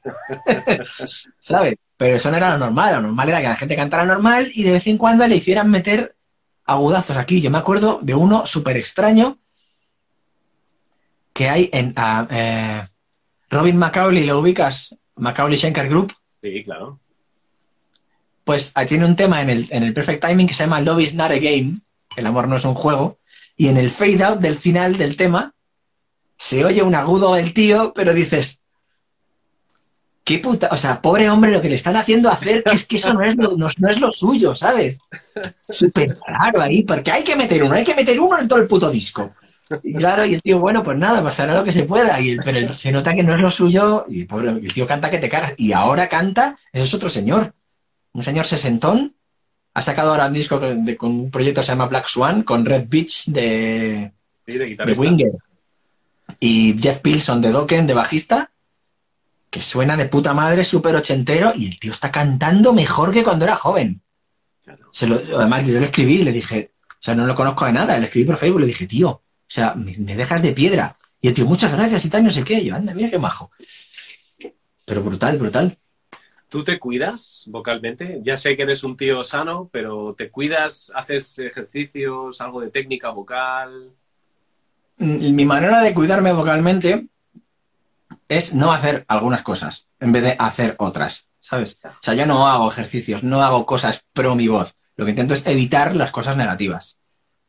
Intento dormir mucho, eh, intento no beber bebidas frías, eh, intento no gritar, intento, y esto mola aclararlo en este tipo de cosas, amiguitos, por cierto, después de un concierto, si el cantante no os habla, no os preocupéis, no es que le caigáis mal ni nada, es que ahí es donde yo me crujo, por ejemplo. Yo puedo darte un concierto súper extremo y salir bien y bajarme y ponerme a hablar y cagarla ahí y quedarme y crujirme la voz ahí, hablando. Sobre todo después de un esfuerzo tan extremo. Ah, Yo a veces lo que hago es ponerme unos tapones y entonces te hablo a este nivel porque me oigo perfectamente y no molesta y, no me crujo. Y si tú te pones los tapones también, pues hablamos eh, eh, todo el barullo que te cagas y, y los dos hablando así en una discoteca y nos oímos perfectamente, ¿sabes? Ya, ya, ya. Ese tipo de cosas intento evitarlas. Hay otras que no, que... O sea, no hago cosas pro, hago cosas... Ya, Eh, para evitar que te, claro. que te jodas la voz, claro. Claro. Tú notas mucho el terminar un, un show y, y- y que la, la garganta se resiente, la voz se resiente. Hombre, no deberías. Lo que deberías tener es cansancio, porque es normal tener cansancio vocal. Lo que pasa es que, claro, con el, adrenalina y con el que sales de un, de un- de un concierto, sobre todo si sale bien, si ha, sal- si ha salido, si ha sido un mal concierto, pues en realidad no tienes ganas de hablar, pero porque no estás de humor. Pero cuando todo está bien, eh, es como que sales ahí con el empalme, no sé qué, y te pones bla, bla, bla, bla, hablar con este, hablar con el otro y tal. Y entonces, porque yo, de alguna manera, o sea, yo no tengo, yo no tengo técnica conscientemente, yo no sé lo que hago. Pero de alguna manera, cuando canto, la voz la coloco bien y no me hago daño, pero cuando hablo no. Yo no sé hacerlo cuando hablo. Entonces, cuando hablo, sobre todo si tengo que elevar la voz en, en sitios con ruido, es, no, es donde me crujo. Ya, ya, ya. Entonces, no- bueno, Mm. pero tú, eh, bueno, quedan, nos quedan cuatro o cinco minutos para hacer la hora. No, no me quiero, pero tú has estudiado con en el observatorio, ¿no? Me dijiste, estuviste estudiando una temporada allí, ¿no? Aunque luego entre Sí. semana te diera igual todo y todo eso, pero, pero bueno, algo se queda, ¿no? Algo aprendes. Además, en la edad, ¿no? En la que todo lo absorbes, todo lo, lo, lo, lo haces tuyo, ¿no? Y Claro, yo di, yo di clases, yo tomé clases en el Observatorio y en el IMT. Y luego El estuve IMT. unos meses, y luego estuve unos meses con un, con un abuelito que era profesor de canto lírico. Pero digamos que lo que yo aprendí fue, eh, ¿cómo, lo, lo digo? Mm, no fue técnica, no fue nada académico. Yo aprendí a colocar la voz a lo mejor, aprendí a... ¿Sabes que yo me acuerdo perfectamente, tío? Súper absurdo. Yo nunca había eh, tenido vibrato. Me metí en clases, tal, no sé qué, y me acuerdo perfectamente de un día que fuimos, íbamos en metro, unos colegas y yo, a ver un Villa de Madrid de estos, un concurso de estos donde actuaban y tal, no me acuerdo dónde era. Y me acuerdo que estando en el metro, de repente me puse a cantar una cancioncilla de Strike, pero así para mí, con vibrato. Y dije, uy, si yo esto no lo tenía, si yo no sabía cómo hacer esto. Pero aprendí así de verlo, no sé, ¿sabes? Fue como, ¿en serio? ¿En serio que esto funciona así? Fue súper absurdo. Entonces, ya te digo, yo iba y, y, no, no decía, ah, o sea, yo no soy consciente de dónde estoy colocando la voz ni de el diafragma, ni, ni todo ese tipo de cosas. Yo por eso, eso es una cosa por la que yo jamás podré dar clases de canto.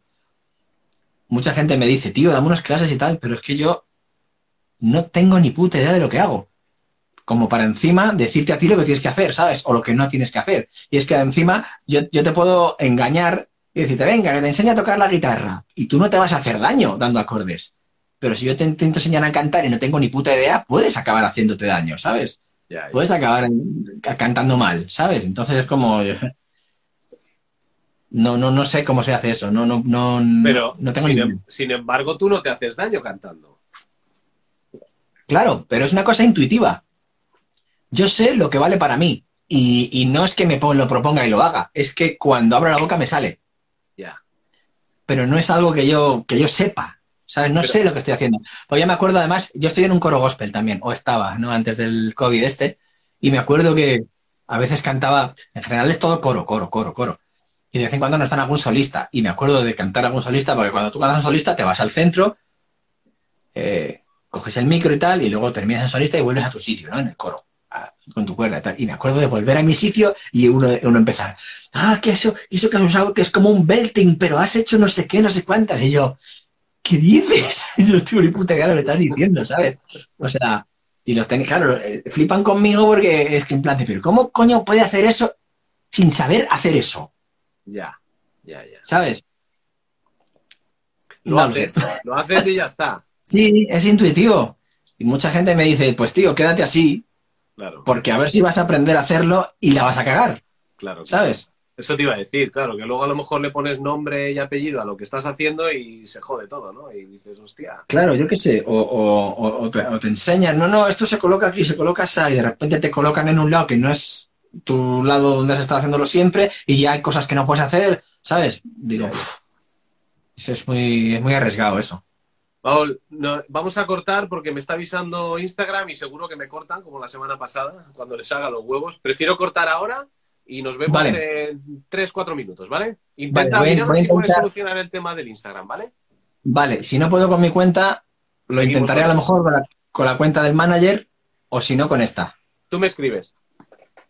Vale. Venga, ahora nos vemos. Hasta ahora. Hasta ahora a todos. Volvemos en unos segundos, en unos minutos. Bienvenidos de nuevo a esta segunda hora de vocalistas. Vamos a ver, pasen y vean. Está yendo bien la entrevista con, con Baol. Nos está contando cosas muy interesantes, un, tipo muy, muy culto. Tiene conocimientos, conoce, por lo que veo, un mogollón de, de músicos y de bandas y, y bueno, que a ver si conseguimos que solucione su problema con su perfil de con su perfil de Instagram. ¿Qué tal, Pere? ¿Cómo estás, compañero? Te echaba de menos ya por aquí, hombre. Hacía mucho que no te veía. Que yo sé que luego verás las entrevistas en internet. Ah, bueno, recordaros. Eh, bueno, Pere Pere fue el batería de Danger, con quien estuvo en el Budokan en el 89. Hola, amor mío, ¿qué tal estás, cariño? Danger, estos dos álbumes se van a sortear o bien la semana que viene o bien dentro de dos semanas a todos aquellos que luego, cuando yo publique mañana o pasado la, esta entrevista en YouTube, eh, pues nada, que compartáis la entrevista simplemente en vuestro perfil de Facebook, yo sabré quiénes sois y, y, pues dentro de uno o dos domingos yo agarraré todos los nombres y haré un sorteo y las dos personas seleccionadas me pondré en contacto con ellos o ellas y les enviaré a cada uno su disco a su casa. Así que nada, eh, les invito a que, a que vean la entrevista, eh, aunque sea en diferido, y luego la, la, compartáis. Así que, así que nada, tenemos Sabaol por aquí, no me lo puedo creer. Oh, yeah. Oh. Bien. Ya. No me lo puedo creer. No, esperando, esperando. No, por favor, no me hagas esperar mucho más. ¡Ahora! ¡Ahora! Sí. Eh. Me voy. Ahora sí, ahora te veo muy bien. ¿Tienes un iPhone? No, tengo un Huawei. Claro, es que el otro teléfono, el teléfono desde el que me conecté tiene como 4 o 5 años, entonces pues eso, como esto va a toda leche, pues... Vale, ahora, ahora te veo muy bien, te veo súper bien, veo tu bastón ahí, tu micrófono, este es el Origin. ¿Cómo, ¿no? molan, eh? ¿Cómo molan, ¿no? Están guays, tío. Yo me pillé el Spirit y la verdad que es una gozada, tío. Sí, de hecho, eh, estuve viendo tus vídeos que tienes subidos y tal, y el último lo tienes con el Spirit y suena diferente. Suena más... No tiene nada que más, ver, ¿eh? Con más brillito ahí. Parece Sí, sí, un sí. O sea, el, el, el nivel calidad-precio de estos bichos es brutal. Es brutal. Vendí el NT1A eh, y la verdad que estaba muy contento con él. Lo que pasa es que ya tenía unos 10 años. Pero no tiene nada que ver, tío. Esto captura muy bien. Además, el sonido así de garganta y eso lo, lo pilla muy, muy bien. Tú estás Y lo contento bonito que ¿no? es- con el micro. ¿Estás contento Sí, sí. con el micro? Muy bien, muy, muy contento, sí. Encima es que es una belleza, tío. Es que es súper bonito. A mí me parece flipante. Sí, sí. Está guay, está guay, tío. Que... Bueno, yo cuando te vi, yo pensaba que lo habías usado en un estudio, pero lo estabas usando en casa grabando cosas tuyas. Claro, en mi, en mi estudio. Claro, en tu estudio, muy bonito. Tienes una acústica o española, tienes una eléctrica ahí arriba que no se ve muy bien. ¿Me estás diciendo que te la enseño o qué? Bueno, a ver. si quieres, ¿eh? Ah, qué guapa. Esto es una Blade. Toma ya. Una Levinson Blade. Es, es, es una superestrato eh, de una marca suiza. Eh, que, que además el- el- el- la guitarra originalmente, si os metéis en, la, en- si buscáis Blade, esto es espejo, mola mogollón. Sí, sí, está guapísimo, tío. El acabado de la guitarra era eh, un lacado sobre la madera, un lacado como púrpura sobre la madera, en, en torno asolado. Pero cuando, cuando yo la compré, la compré como de tercera, cuarta mano, había pasado por las manos de, algún energúmeno que le había pintado de negro, pero que además le había puesto una capa de como un meñique de gorda, de, de- de pintura negra caí súper bestia. Y yo, pero ¿cómo te cargas ese acabado brutal, tío? Entonces yo cuando me la compré la llevé a... Le hicieron un decapado, la, la tintaron con cera y tal, a, a madera Está súper bonita, así en mate, tío. Sí, sí. Ah, pero tiene la, se ve el veteado de la madera. Sí, sí, sí. Qué bonita. Exactamente, sí, es una, es una pasada. Y aparte es súper versátil. Yo no soy ningún guitarrista, pero el equipo de guitarra que tengo pues está, está bastante correcto. Y esto... ¿Te gusta? Además, tú, tú eres guitarrista segundo en, en bandas. Cuando tú te subes al escenario a tocar, eh, a ver, Mira, mira. acompañas. O sea, Que, que portada de guitarrista aquí.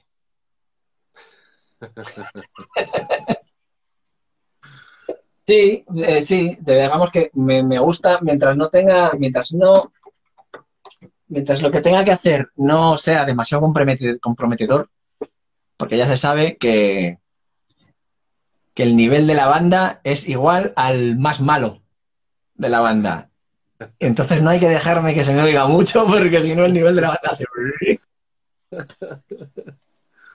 Bueno, sí, bueno, bueno, no, no será para, no será para tanto, no será para tanto que tocas que no es falsa modestia, que de verdad, tío. O sea, no me pidas que toque la guitarra en tu disco, ¿sabes? Y menos gratis, ¿no? No, te voy a tener que pagar yo para poder tocar la guitarra en tu disco. Entonces sí, venga, tío, te voy a dejar que vez. Eh, no sé, cuéntanos, a ver, eh, estábamos hablando de TNT, eh, has sacado, yo iba hablando un poco antes, ¿no? De lo que habías hecho antes, pero ya que estamos con TNT, que es, es, es, tu realidad ahora actual, ¿no? Que, que yo me, mm, no sé, antes de, pensar en, hacerte la entrevista y de que saliera, de hecho, lo de vocalistas y, todo el tema de la pandemia, yo me acordé de ti con lo de TNT porque dije, joder, o sea, acabas de empezar, de entrar en la banda, de empezar gira y toda la, leche, tío, a currar y, y, qué putada, ¿no? Que, que, que de, de, golpe y porrazo se frene todo, ¿no? Cuando estás ahí en pleno subidón. ¿Cuántos bolos has hecho con ellos? Creo, me ha parecido leer que habías hecho 10, 12, ¿no? Bueno, no lo has leído, te lo, te lo dije yo el otro día. Me lo dijiste tú. Sí, sí. luego es que reforcé sí, datos. Dime, dime. Es, es, la, es la parte frustrante de, de la historia, porque claro, eh, yo también tengo la habilidad de eh, entrar eh, en proyectos en momentos convulsos. Entonces, cuando yo entré en TNT, justo estaban medio peleándose con el management que tenían. Eh, y entonces, de repente, había, había bolos ya mm, cerrados, había cinco o seis bolos cerrados, pero como cuando, o sea, yo entré, saca, hice mi debut en noviembre, empezamos a hacer bolos en enero y claro, en esa época, en el invierno, los bolos del verano ya están cerrados. O sea, los bolos que se hicieron ese verano ya, ya venían cerrados de antes. Incluso, lo cual es normal, eh, con el cambio de cantante hubo mmm, sitios que dijeron, uy, no me fío, ¿sabes? Mejor vamos a posponer a ver, a ver qué tal el, el nuevo. No sea que, ¿sabes? No sea que de repente no venga nadie. O yo qué sé. Y entre eso, que estábamos sin manager, patatín patatán, al final resultó que en vez de tener una cierta continuidad de bolos, como para ir creciendo, ¿no? Con TNT, ir haciendo el repertorio tuyo y buscándote, vale, estos temas tienen que ir en este orden porque así me viene mejor, aquí tengo que acordarme de respirar no sé qué, y dejar de pensar en el escenario, que es lo importante, ¿no? A ese punto no hemos llegado nunca porque siempre ha habido, siempre ha sido muy esporádico los bolos con TNT, los conciertos con TNT.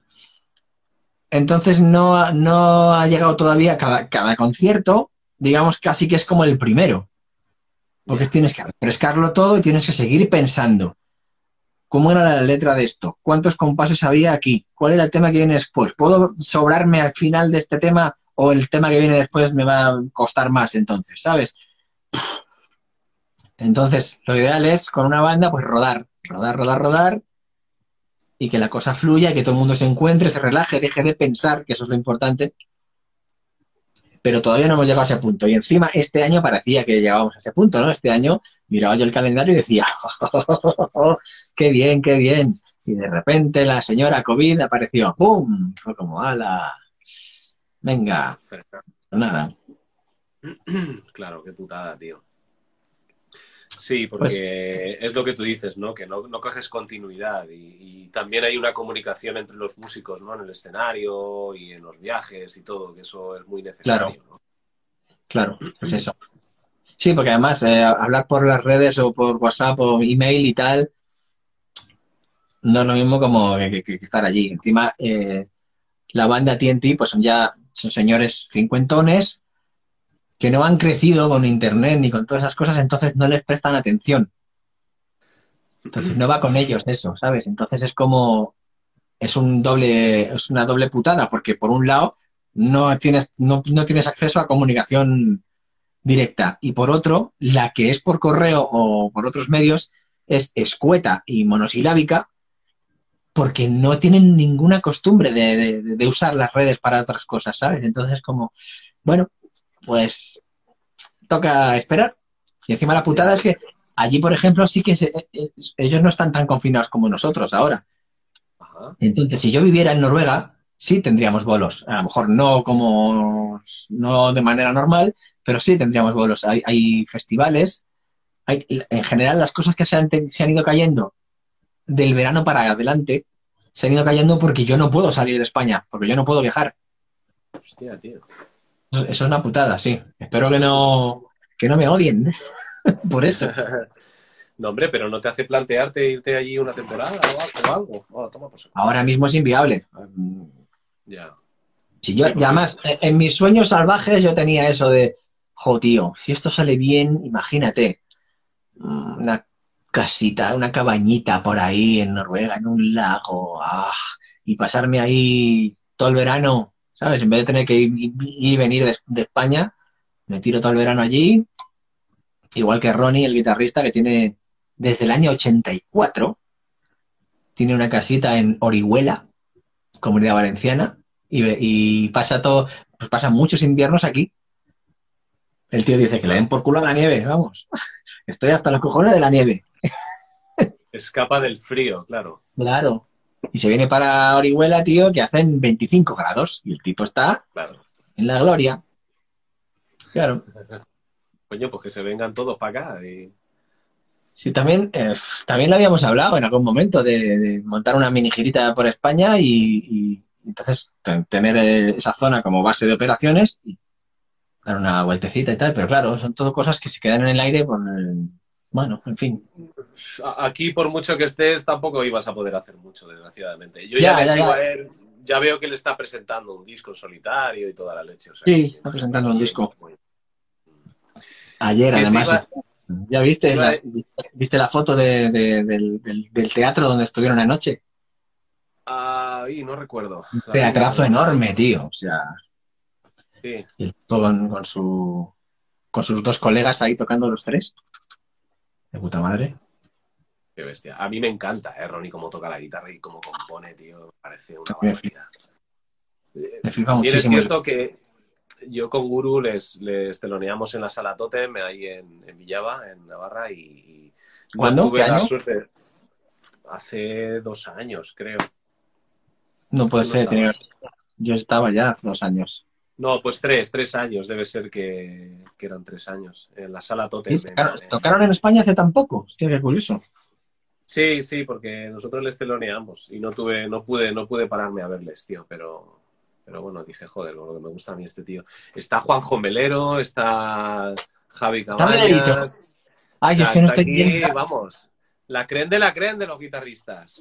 Qué guay, yo es que no estoy leyendo nada. Es que claro, a ver, a ver, como, como no aparece el chat entero, solo aparecen dos frasecitas, se pierden No, pero enseguida. tú dale, dale un toque a tu pantalla, ya verás cómo te salen más.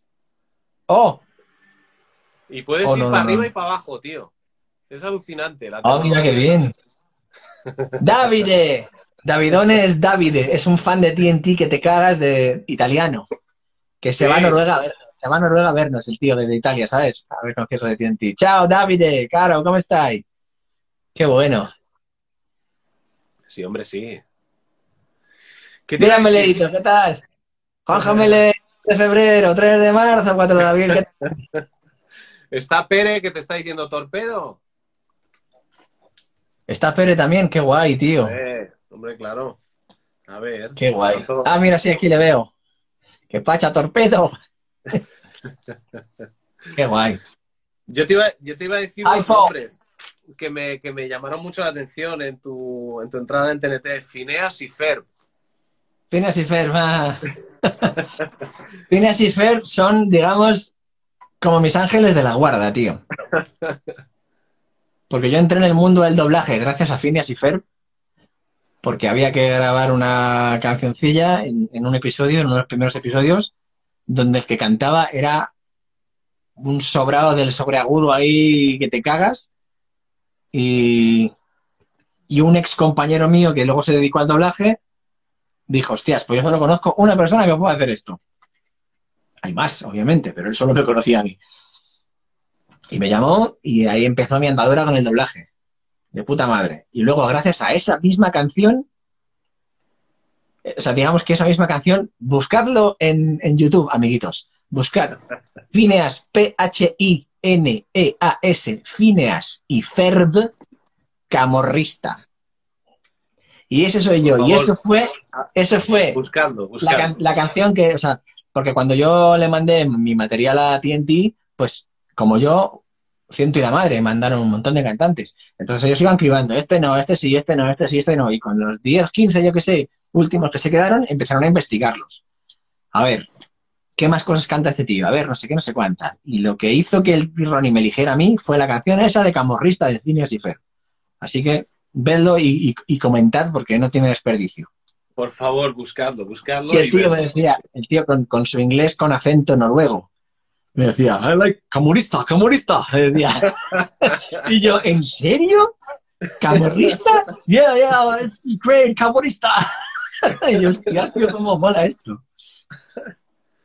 Que tú pensando, ah, a mí le ha gustado mi versión de Eye of the Tiger, una polla, camorrista. ¿Cómo fue? ¿Cómo fue todo aquello, tío? El, el proceso de, de- ¿Tú viste el anuncio? ¿Dónde lo viste? ¿Enviaste por email cosas? Claro, yo, eh, mucha gente me pregunta esto y yo no, no me, acu- es que no me acuerdo dónde yo vi el anuncio del management de TNT que buscaban cantante.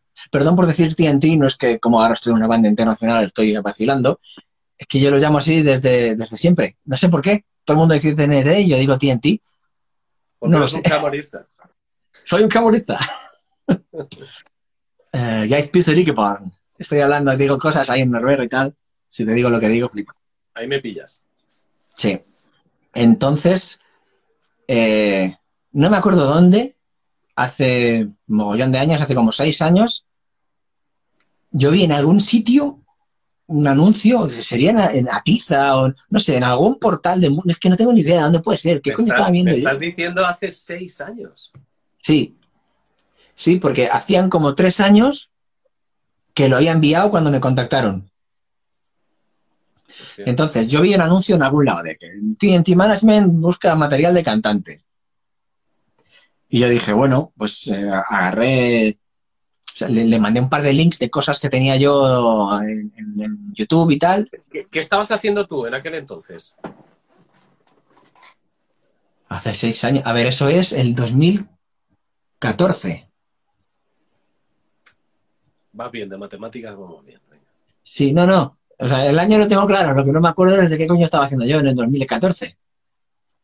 Nada, nada, digamos, residente. Siempre Pero- picoteando. De musicales, Picoteo. ¿estabas en algún musical No. en concreto? o algo? Musicales no estoy desde, desde hace... Ah, bueno, sí, estaba en ese tiempo en, en- en esos locos fantasmas. Pero digamos que, a no ser que sea un musical de la Gran Vía de estos importantes, que cuando estás en uno de esos no, no puedes hacer otra cosa, en general no tienes tiempo ni, ni ganas casi de hacer otra cosa. Con otro tipo de musicales que son Claro, porque esos locos fantasmas eran los fines de semana, por ejemplo. Entonces tienes el resto de la semana para hacer cosas. Pero vamos, estaba haciendo ese musical y, lo que yo siempre hago, picoteando de aquí y de allá, que si versiones aquí, que si eh, estudio por aquí, grabación en estudio, digo, que si doblaje, que, en fin, sustituciones, en fin, todo lo que, lo que iba saliendo. Y entonces yo mandé un- una canción mía y luego dije, ¿qué coño? Voy a grabar un tema de TNT que me lo sé, joder. Y entonces busqué un playback y lo mandé. Y me olvidé absolutamente. De hecho, eh, yo mandé ese material y meses después Harnell volvió a TNT y siguieron girando, haciendo cosas y tal. Y yo, o sea, eso es como cuando, eh, qué sé yo, te metes en un concurso de gana- para ganar un micrófono y tienes que compartir esto y no sé qué, y lo haces y te olvidas. Y si me toca, pues que me avisen, pero, pero te olvidas totalmente.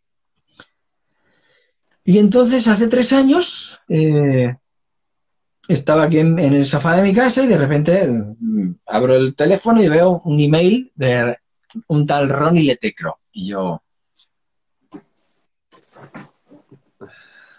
¿En serio? Pensabas que, era, pensabas que era spam, ¿no?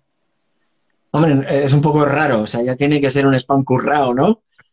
Pero claro, es que es como... Y yo, ¿en serio, tío? O sea, y lo abro y me ponía así, resumiendo y, y- y traduciendo, eh, que si me gustaría eh, ir a Noruega con todo pagado, con la comida, con tal, eh, para grabar, en su, para trabajar en su, en su disco en solitario. Y yo diciendo, no me lo puedo creer, colega, o sea, es- esto es de coña, o sea. Y pensando, ah, esto tiene que ser por la canción que mandé hace tres años, ¿sabes? Total, que le contesto, si eres tú de verdad, sí a todo. ¿Sabes? Esto fue un lunes. Pues el domingo ya estaba allí, al domingo siguiente. Estuve, llegué una noche, estuve dos días y me fui a la mañana del día siguiente. Grabé dos temas de lo que se suponía que era el disco en solitario. Me fliparon. O sea, la ¿Sabes que idea además- era un disco, perdona que te interrumpa, eh, Sí. un disco en solitario de Ronnie, no de Sí. TNT. Eso es.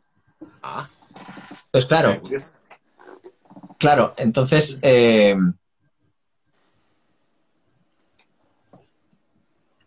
claro, con los, con los temas que me hicieron grabar, eh, yo les decía, digo, es que aunque me parecieran un truño, aunque no me gustaran, aunque, aunque fueran buenos, pero a mí no me, a mí no me gustaran, yo los grabaría encantado y estaría flipando de estar aquí grabando con, con vosotros, ¿sabes? Pero es que encima me gustan los temas, es que es ya como... Y entonces, claro, y encima los hijos de puta, eh, Claro, en realidad me estaban haciendo un pedazo de casting como Dios manda. O sea, por un lado veían qué tal era yo de trato y por otro lado, eh, porque ellos decían, no, no, con los cantantes, molan mucho los noruegos porque son muy listos con esto, tío. Dicen, los cantantes sesiones de 3, 4 horas al día como mucho. Dicen que en general normalmente graban un tema en dos días, o sea, te cuidan mucho y tal, saben que por la mañana no. Son, son todo cosas así de decir, hostia, tío, qué gusto, ¿sabes? Porque lo tienen, lo- saben cómo funciona y saben que para no romper el juguete hay que tratarlo bien. No es como, oh, tú vas a hacer esto porque sí, porque aquí a las 9 de la mañana cantando. a lo vikingo, venga. Claro, nunca mejor dicho. Y entonces eh, los hijos de puta me decían, no, no, sí, aquí las sesiones son en ser de 3, 4 horas. Y me tenían sesiones de 8 horas, tío, sin parar. Y encima, los hijos de puta, yo estaba en la, en la, en la, en la ahí metido y ellos estaban aquí con la mesa y le daban al, al talkback, le daban al micro para que yo los escuchara y decían, eh, estás un poco, pareces un poquito cansado, ¿quieres descansar un poquito? Y yo decía, vale. Y entonces quitaba el dedo para que yo no los oía y decía dentro yo, hagámosle 15 tomas más. ¿Sabes? De lo mismo, ya, ya hacía 20 minutos que la toma estaba bien, pero toma y toma y toma y toma y toma. Y yo, que en circunstancias normales hasta me habría cabreado decir, ¿qué estáis haciendo, tío? Que me vais a destrozar. Claro, yo estaba así. Yo decía, "Ah, os vais a cagar, aquí voy a dejarme los cojones, ¿sabes? Venga, dame ellos más, dame más. probar toma. eso, ellos querían Claro. ver eso de ti, sacar eso de ti. Claro, claro, claro. Y yo, yo en algún momento, en algún lado de mi mente yo lo sabía y entonces era como, venga, ¿queréis que lo haga más? Lo hago más. ¿Queréis que tal? Venga. ¿Queréis que haga un sobreagudo aquí de 20 segundos? Venga. ¿Queréis que no sé qué? Ah, venga, tomad por saco. Total, que al final, después de grabar los dos temas y tal, me dejan en el aeropuerto y me dice, la, o sea, la frase era, eh, a nosotros nos ha flipado y además nos cae muy bien y tal, de puta madre. Ahora hay que mandarle el material a la compañía y, y ella dirá. Y, y me sueltan en el aeropuerto. Yo paso la maleta, dejo la maleta, no sé qué, me siento aquí en el, me siento en el este, ahí en mi puerta de embarque, esperando que abran el avión y el aeropuerto de Oslo es todo, es mucha cristalera. Entonces tú ves a los que salen de los demás vuelos y de repente miro así para arriba y lo veo a Tony Harnell que sale del, de su avión y yo, me cago en la puta. Pero ¿que puede ser más, puede ser más bizarro todo esto. Eh, Era súper absurdo. Y yo pensando, este tío va al sitio donde estaba yo hace un momento y va a dormir en la cama donde he dormido yo. Digo, esto es súper bizarro. Total, que me volví para casa y pasaron como 20 días hasta que me confirmaron, ¿no? Yo esos 20 días así. Claro, estaba histérico. Porque claro, yo, yo digo, a mí me da igual cuándo, pero necesito saber si esto es- está o no está, por Dios, ¿sabes? Imagínate. Y en el interim yo veía que por las redes y tal, que TNT seguían activos, que TNT eh, seguían con bolos, con Jarnell, obviamente, que, que hacían entrevistas y hablaban de que, iban de que estaban grabando el nuevo disco y tal, de que iba a salir el disco pronto y tal. Y yo pensaba, me cago en la puta, no tiene ningún sentido que un tío saque un disco con su banda y un disco en solitario cerca. Y entonces lo mismo se va a retrasar mogollón. Va a salir el disco de TNT, van a tener que esperar un año, se va a retrasar mogollón y yo me cago en la puta. Qué putada. A mí no, jamás se me ocurrió otra cosa. Yo pensaba eso. Total, que a los 20 días me llama y me dice, venga, segunda tanda, vente para acá. Y yo, bien, ya estoy dentro. Y entonces fue cuando llegué para allá, hola, ¿qué tal? No sé qué, no sé cuántas. Me dijeron, siéntate. Y yo, y me dicen que mm, te queremos para la banda, no para el, el proyecto en solitario. Y yo, ¿qué banda? TNT. Venga ya. ¿Sabes? ¿En serio? Hostia. Y claro, eh, por un lado era como, hostia, tío, subidón, ¡buah, brutal! Pero por otro lado era, me cago en la puta, tío, qué presión. Joder, el menudo marrón, tío. ¿Sabes? Es como, marrón. o sea, lo primero que haces es empezar a dudar de ti. Tío, ¿yo voy a ser capaz de hacer esto? ¿Sabes? Es como, hostia, tío. Y mucha gente dice, y mucha gente dice, eso es un sueño hecho realidad. Y como te lo comentaba el otro día, digo, un sueño hecho realidad, no, yo, a mí jamás se me ocurrió soñar esto. Esto no, esto no lo sueña la gente. Digo, además, si tienes una banda que te flipa, te flipa esa banda como es. Yo creo que Melero no dice, hostia, me flipa en ACDC, ¿cómo me gustaría algún día que Angus no estuviera a tocar yo? Yo, no, tío, a ti te van ACDC con Angus. Si eso pasara, pues de puta madre. Pero no se te ocurre pensar en tocar con ellos. ¿Sabes? Claro, claro. Pues es lo mismo. Es como. Entonces es eso, es un sueño hecho realidad. Bueno, ¿a quién se le ocurre soñar eso? Eso no, eso no se me ocurre soñarlo a mí. Entonces, los, los dos temas, aquellos que grabaste primero, ¿serían ya de- del, del disco, de TNT? O... Sí, Ok. eh, uno es el single, uno fue el, el- el single del que ha videoclip, el Not Feeling Anything, y el otro era People Come Together. Sí, son dos temas que al final acabaron estando en el, en el disco de TNT. Qué bueno. Sí, sí. Sí, sí, sí. O sea, te, te la, te- te la colaron diciéndote que sería para... Hombre, a ver, es una banda con un perfil público como que tú conoces de sobra. Entonces, claro, si ves noticias de que Jarnel está todavía, de que tal, y le ves aparecer por el aeropuerto, claro, es normal que digas, "Mm, ¿qué coño es esto? O sea, ¿dónde está la broma, no? Claro. Súper bizarro ¿Qué tal el trato con ellos, tío? Porque al ser tan distintos, ¿no? A, a nosotros, ¿no? A- a- al rollo mediterráneo y todo esto. Pues no te creas que son, o sea, hay, hay cosas que sí que son muy diferentes, pero digamos que a lo mejor entre el español y el noruego hay mucha diferencia. Pero entre el rockero español y el rockero noruego no hay tanta. ¿Sabes? Bueno. Son bastante como nosotros, ¿sabes? Sí, sí, Están sí. todo el día con su vinito, ahí, eh, eh, todo el día riéndose, todo el día de coña, ¿sabes? O- eh, Ronnie tiene un sentido del humor bastante parecido al mío, de, muy de doble sentido y de, y de la cazo rápido y te la, y te la devuelvo, ¿sabes? Cosas así. Y, y por ese lado muy bien, muy, muy, muy bien. ¿Te atendieron Mucho. ellos nada más llegar? ¿Estaba, estaba Ronnie eh, cuando te recogieron del aeropuerto y todo eso? ¿O cómo? Claro, no, mandaron un, porque mandaron un, mandaron un coche para buscarme. Mandaron un vikingo en un carro. Además, yo flipaba porque, o sea, esto luego no lo he vuelto a hacer jamás, pero para, para el vuelo de ida para allá, el primer vuelo que hice yo, me pillaron un billete que cuando me lo mandaron aparecía el precio.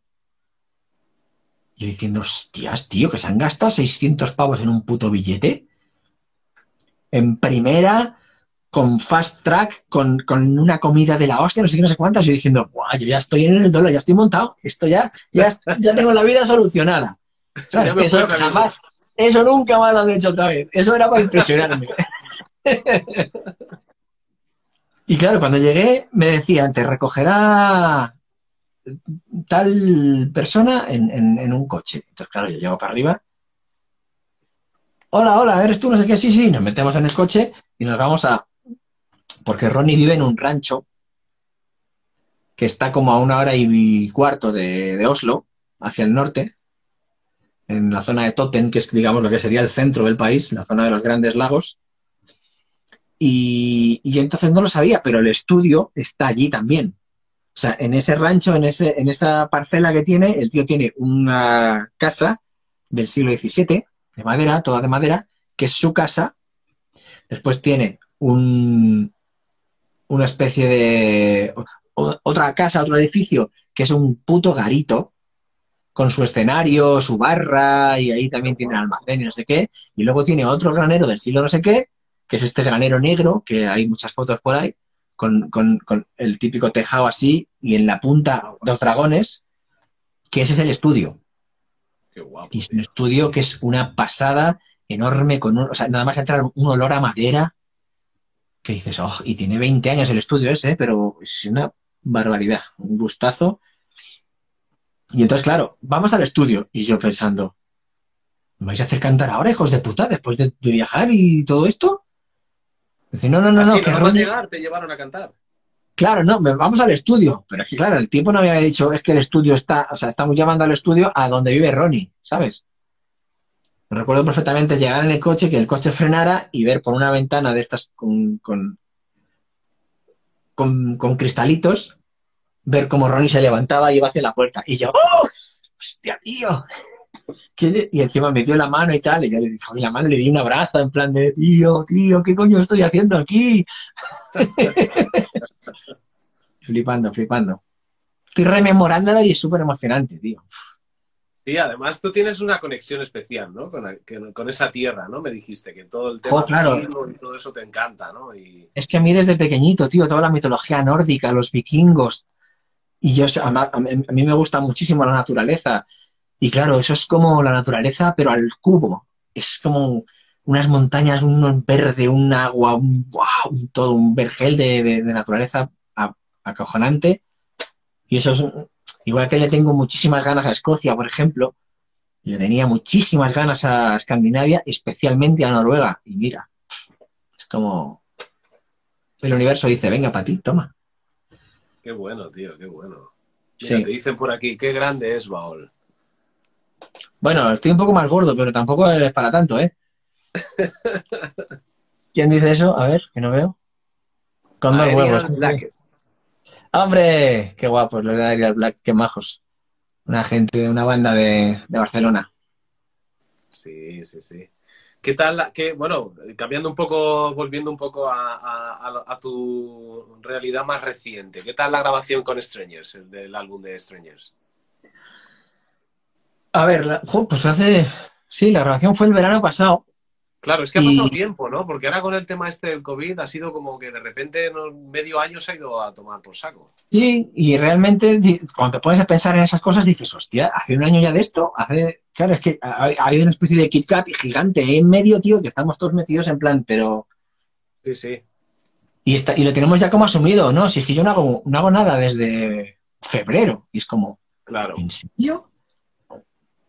El disco estuvo guay porque eh, lo hicimos como yo considero que hay que hacer, que llegamos con todo súper mega currado al, estudio. Había, había estas horas contratadas, la mitad era para grabar y la otra mitad para mezcla, masterización y tal. Y, y fue todo así, pa, pa, pa, pa, pa. Yo, además, yo soy muy metódico para esas cosas. Y me llevé mi, mi portátil con, porque yo, cuando ellos me pasaban los temas, tuvieran o no eh, melodía, cuando tenían melodía, pues me adaptaba a la melodía que tenían, pero cuando no la tenían, yo la componía.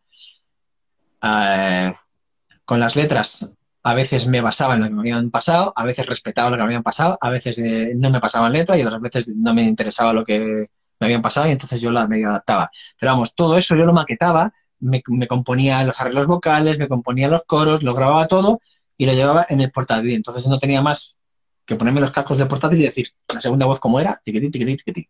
Vale. Pa, pa, pa, pa, siguiente. Tiquití, tiquití, tiquití. Pa, pa, pa, pa. Y creo que en tres días me cepillé el disco entero. ¿Eso por qué? ¿Porque trabajaste en casa? ¿Trabajaste mucho en casa o, claro, de los para, para optimizar el tiempo. Sí, sí, no, no, eso era, eso era que todo, todo de casa. Los ensayos empezaron después.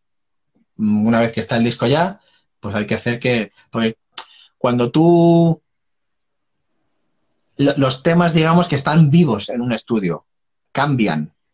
Entonces, no tiene demasiado sentido, si no tienes bolos en vistas, aprenderte el tema antes de ir al estudio como para tocarlo, si luego va a haber cambios, ¿sabes? Entonces era, te, lo aprendes de, empollártelo y de grabarte tus maquetas y de todo eso, y luego de tocarlo en el, en el estudio. Y luego cuando el disco ya está grabado, agarras el tema del disco y dices, vale, este es lo que me toca aprender. ¿Sabes? Porque si no, puedes pillar vicios o, claro. o no acordarte de que, no, esto lo habíamos cambiado, ¿no te acuerdas de que este estribillo ahora era doble, no sé qué, ¿sabes? Y, por ese lado, guay, con, Carlos Escobedo de productor. Qué bueno. Muy bien, y todo muy... Y además el disco yo considero que suena, suena de puta madre, suena que te cagas. A punto estuvimos de, vernos, tío, porque yo estuve hablando con Miguel, con el guitarrista, para cerrar algunas fechas en Madrid y en Barcelona. Ah. Para tocar juntos, tío. La putada es que luego vino todo esto de la pandemia, macho, y se fue toda la mierda. Claro. Hostia, tío. Pena, tío. Pues sí. Por lo menos pudimos estrenarlo en noviembre. Sí, es verdad, sí. Llegasteis a hacer un show, ¿no? Sí, sí, lo estrenamos en la Sala Nazca en noviembre del año pasado. Va a hacer casi un año ya. Joder, qué fuerte, tío. Ya te digo. Ayer, ayer alguien subió una noticia mía en un medio y dije, yo esta foto no la había visto nunca. Digo, anda, es del concierto de Strangers. Digo, hostia, esto fue hace más de una, es casi un año. Digo, ¿en serio? ¿Cómo pasa el tiempo? Sí, sí, sí, pasa.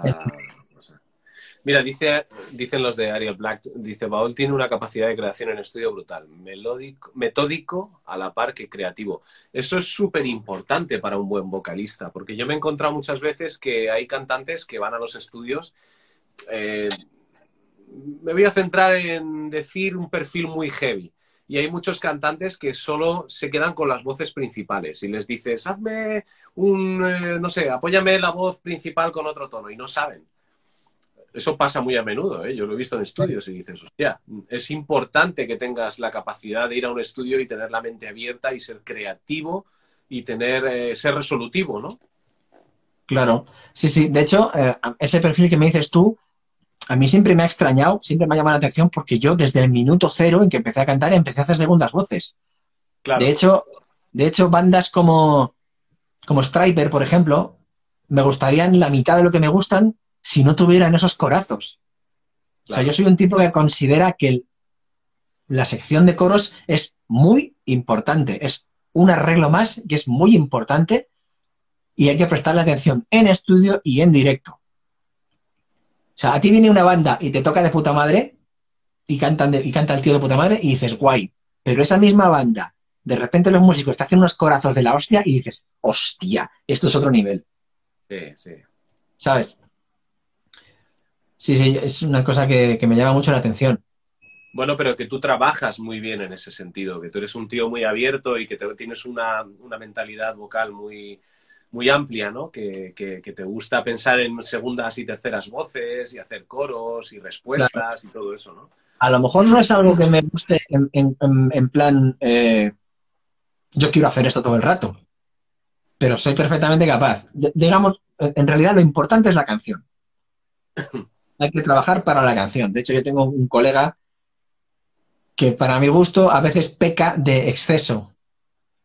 Estamos tocando lo que sea y siempre andas emitiendo segundas voces. Y yo, tío, eh, es, un recurso que mola que te cagas, pero precisamente porque es un recurso, hay que dosificarlo. Si estás abusando de él todo el rato, es como, pues al final cansa. Es como, Eres capaz de hacer unos agudazos del carajo, de puta madre, utilízalo en momentos clave. Eres capaz de hacer de puta madre, utilízalo en momentos clave. O sea, aquello en lo que brilles, tienes que dejar a la gente esperándolo.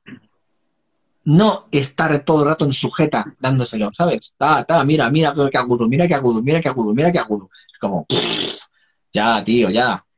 Sí, que cansa al final, claro. Así, eso es lo que opino yo, así pienso yo. Sí.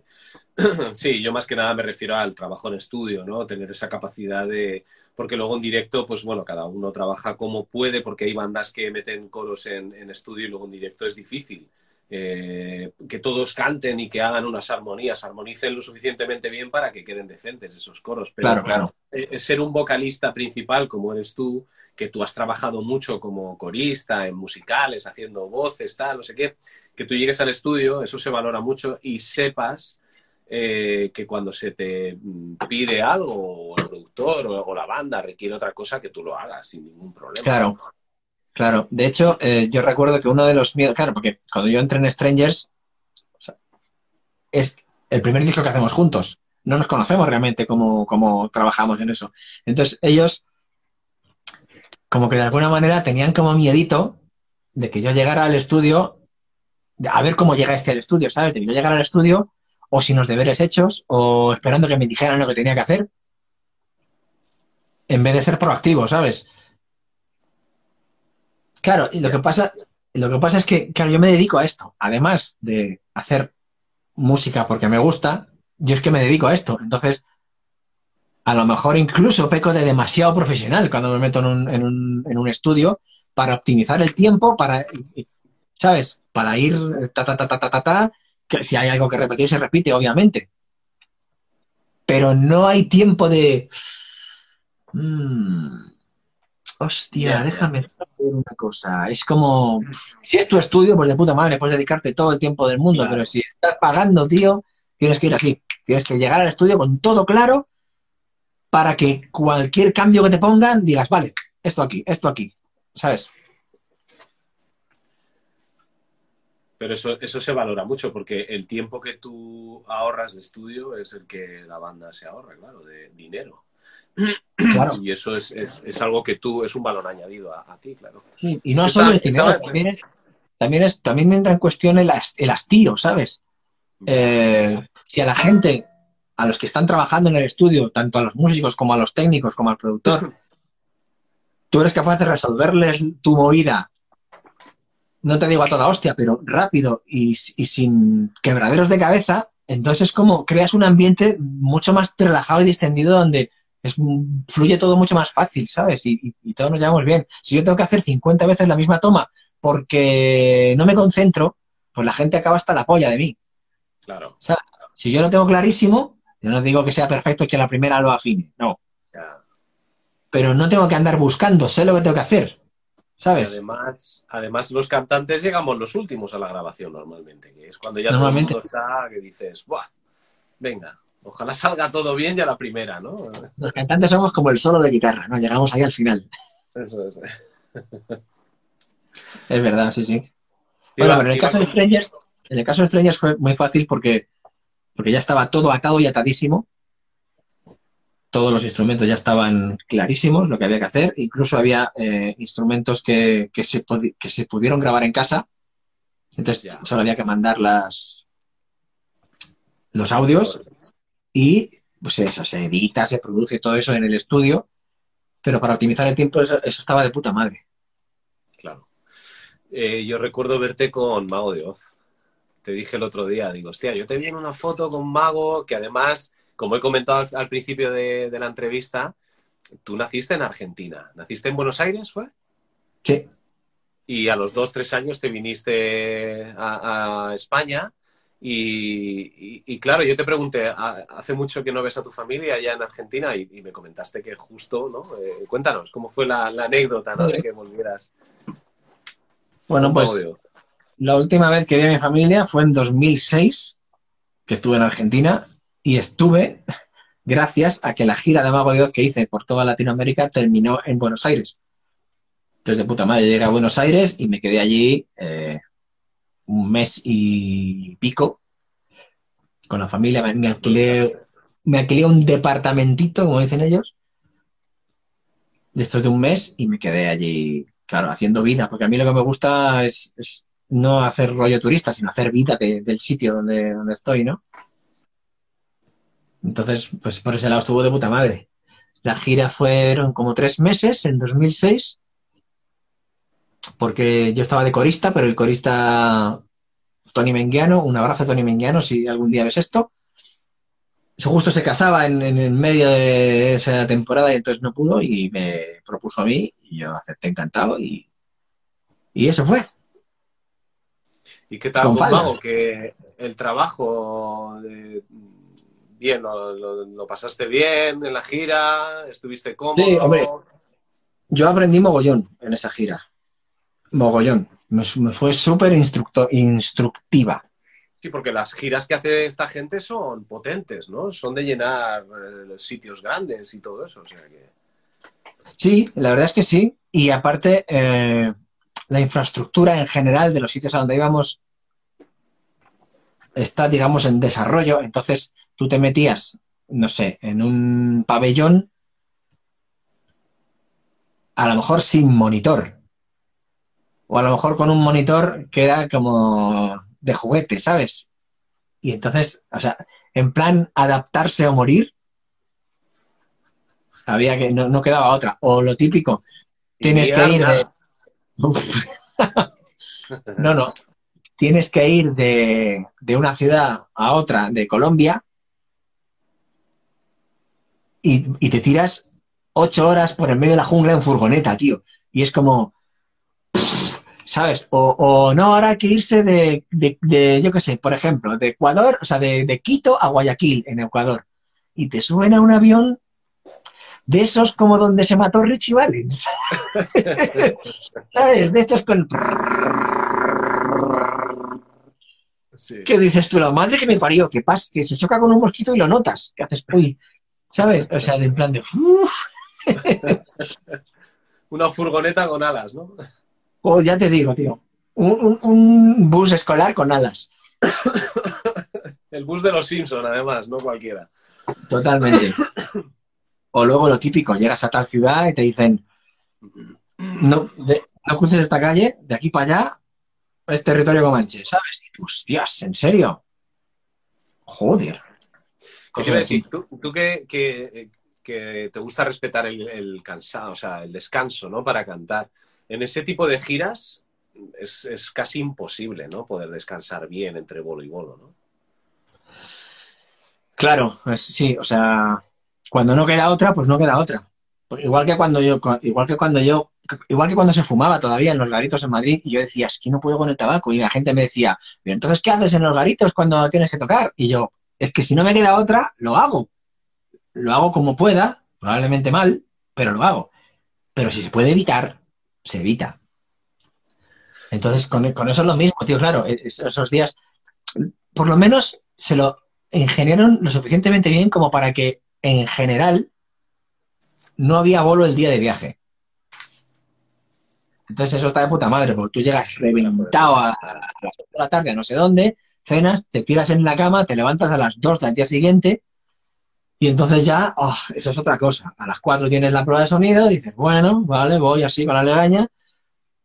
Y luego a las 7 de la tarde, 8, ya el bolo. Ahí, ahí vas bastante más relajado. ¿Qué es lo que pasa? Que cuando la cosa es así, la gente dice, hola, tú lo que has viajado por Sudamérica y tal. Y yo digo, sí, pero en general no me he enterado de nada. Porque estaba currando, ¿sabes? Es que es como, claro, no he visto nada o apenas. día libre, pues día libre sí, te vas a... A ver, además yo me acuerdo que yo era el primero que llegaba, se bajaba del avión en el aeropuerto, me subía a la fragoneta que fuera y decía al tío, al conductor, a ver, ¿aquí qué coméis? ¿Sabes? Estos, los de Mago, todos pro español, ¿sabes? Vamos a, si pueden, se van a un restaurante español todo el rato. Y yo diciendo, tío, o se piden la hamburguesa, no sé qué, pero, pero quítale el aguacate. Y yo, no se lo quites, dámelo a mí. ¿sabes? Cosas de, pero ¿en serio? O sea, yo, me muero por comer lo que coméis vosotros, tío. Ah, quiero, quiero mm, información, cosas, cosas.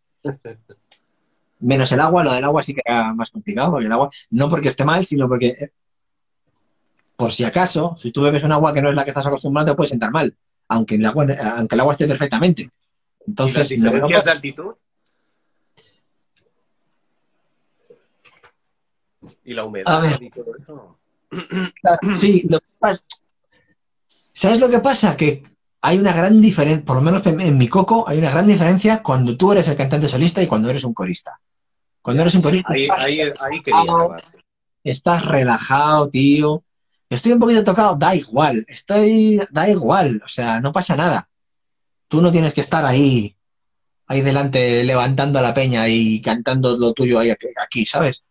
Entonces, por ese lado, era bastante más, más, más relajado. O sea, no deja de ser, yo, yo siempre me lo he tomado como un trabajo, es que es un puto trabajo. Claro. Yo estoy aquí haciendo mi trabajo. No estoy pasándome lo guay con los colegas, ¿sabes? No, no, no tiene nada que ver. O sea, quiero decir, relajado hasta cierto punto. Tienes que hacer tu trabajo y lo tienes que hacer de puta madre. Sí, Pero bueno, no pero que el trabajo que hacías lo hacías tranquilo, que no. Claro, no tienes ni por asomo la misma presión que tiene que tenía José Andrea, por ejemplo. Claro. Claro, claro. La gente no viene a verme a mí. La gente no sabe ni quién coño soy, ¿sabes?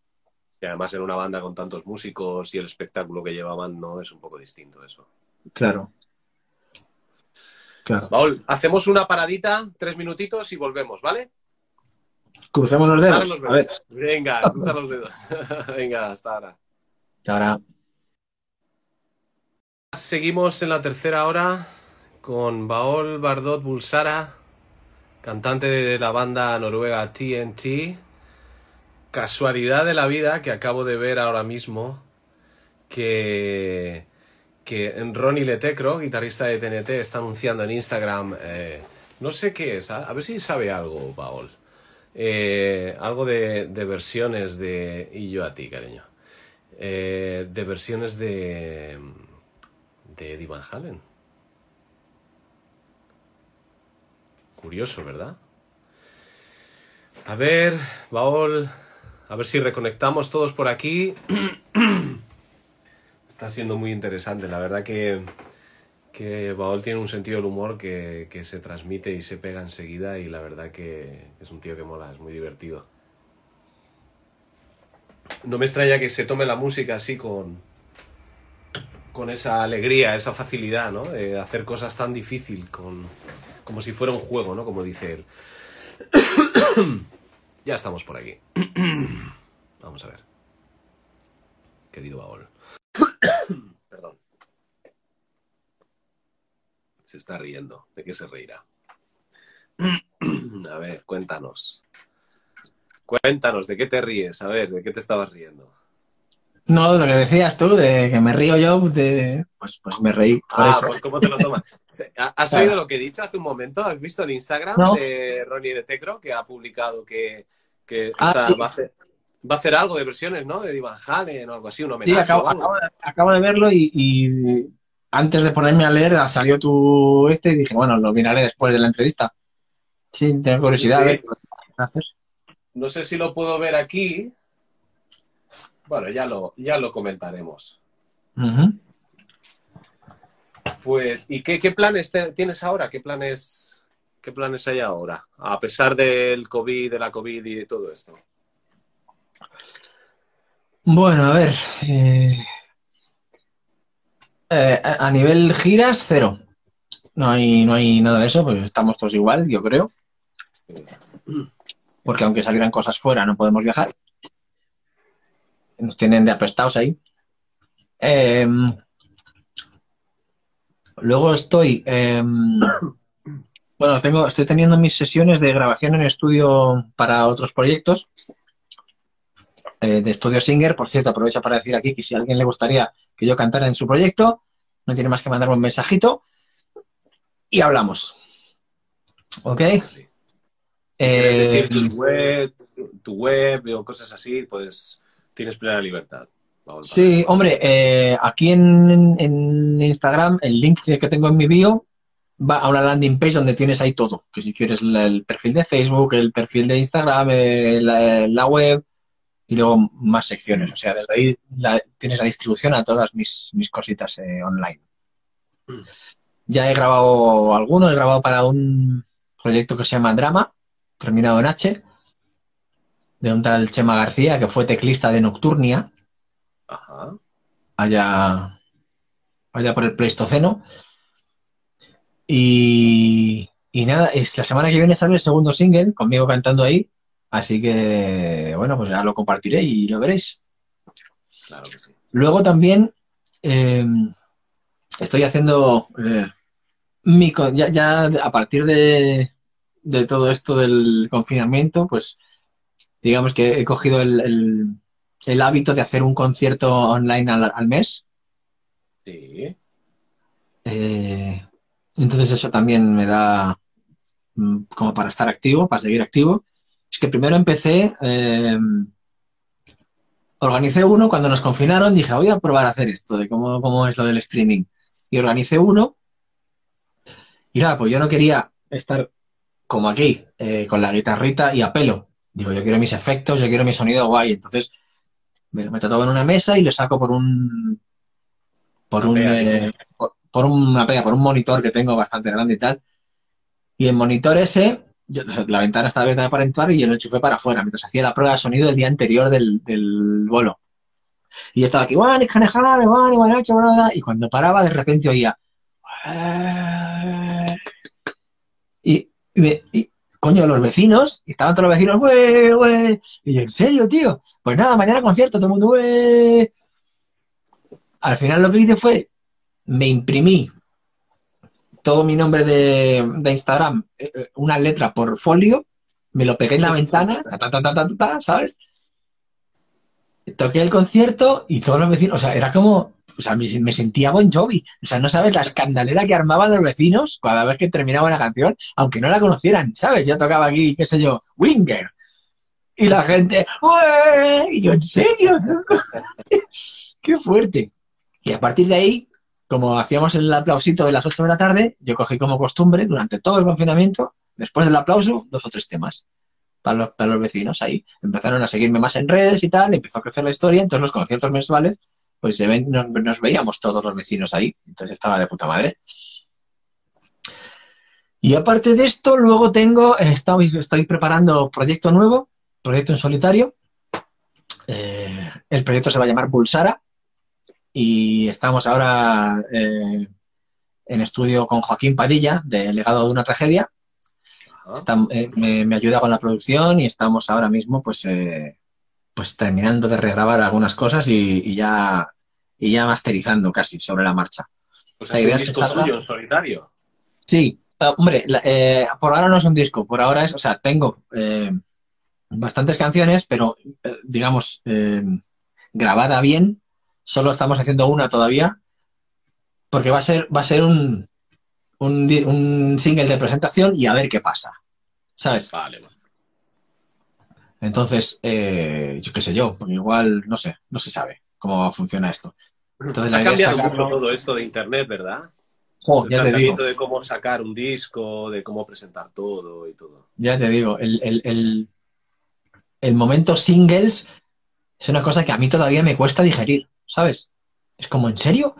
Y, y el, hecho de, de- de- de grabar tú el disco por tu lado y que luego una compañía te contrate y lo, y lo distribuya en vez de que sea la compañía con la que grabas el disco, ¿sabes? Ese tipo de cosas. De...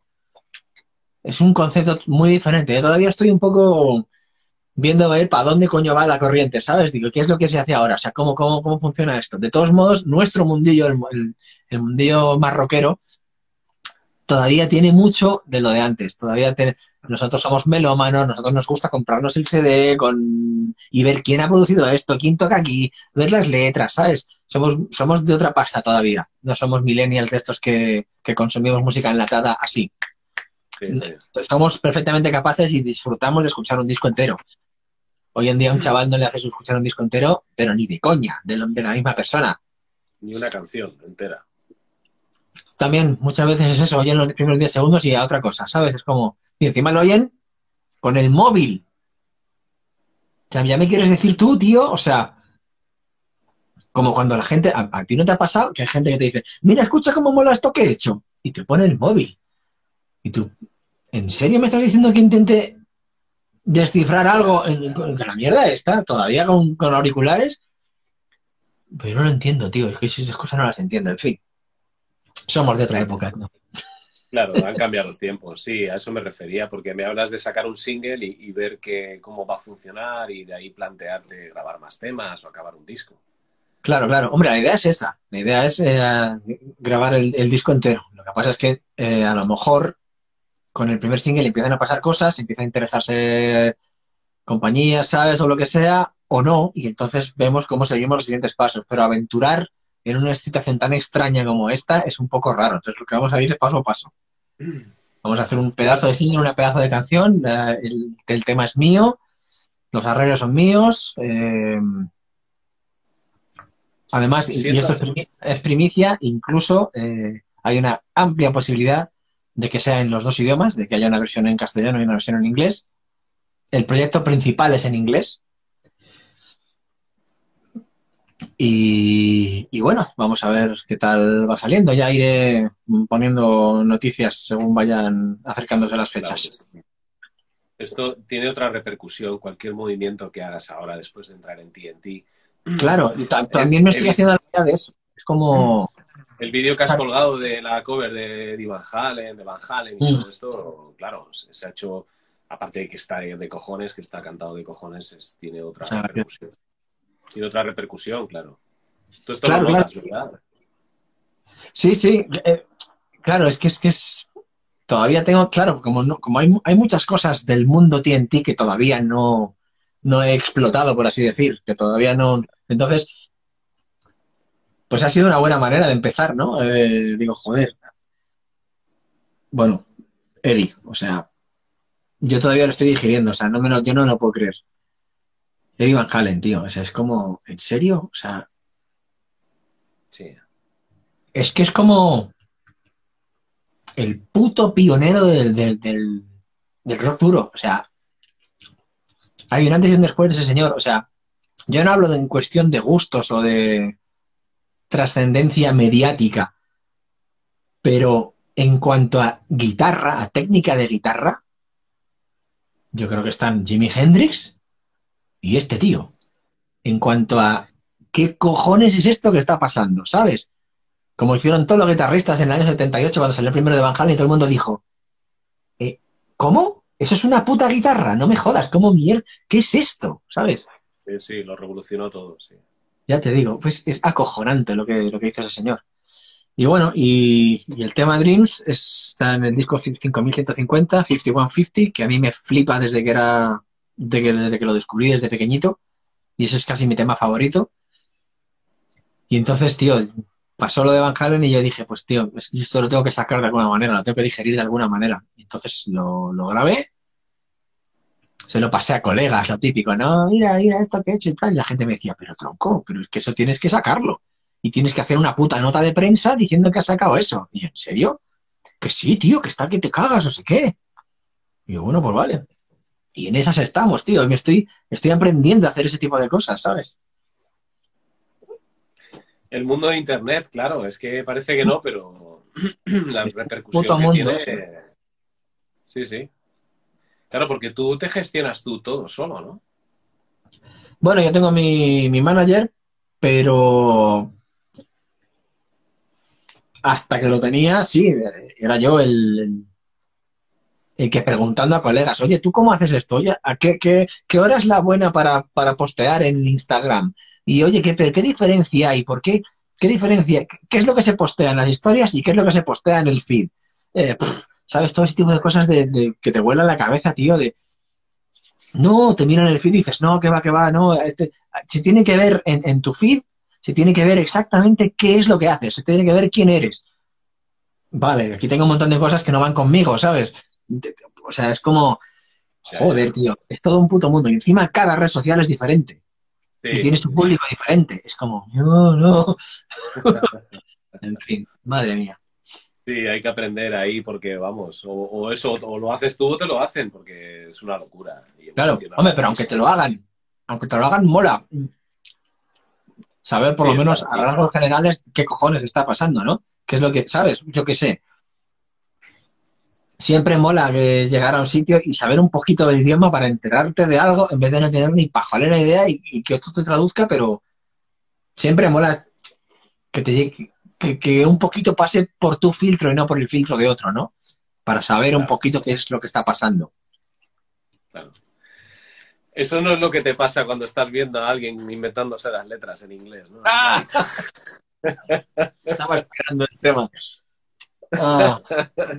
Eh, tengo una fobia. Sí, no, es algo que no soportas, ¿verdad? Tengo una fobia, amiguitos. No es que no, no es que no lo soporte, es que no entiendo cómo es posible que pueda existir. o sea, no entiendo cómo alguien puede tener los santos cojones de subirse a un escenario a inventarse una letra y que le, y que le dé exactamente igual. Es como, ¿en serio? O sea, no, no. bueno, ya te comenté el otro día, yo recuerdo perfectamente, si Melero está por aquí todavía, en la Jam eh, había un garito mm, por el centro que se llamaba La Sal, en, el que, nos contrataron con una bandita que tenía yo con Melero para hacer la banda residente.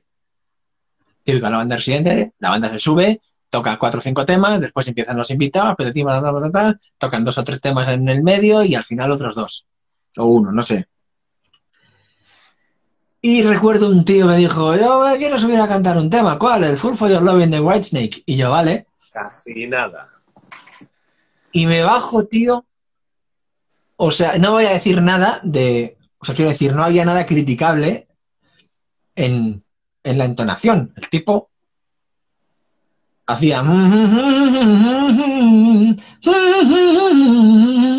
Vale, todo eso está bien, las notas están bien. Pero la letra, tío es que no es que digas.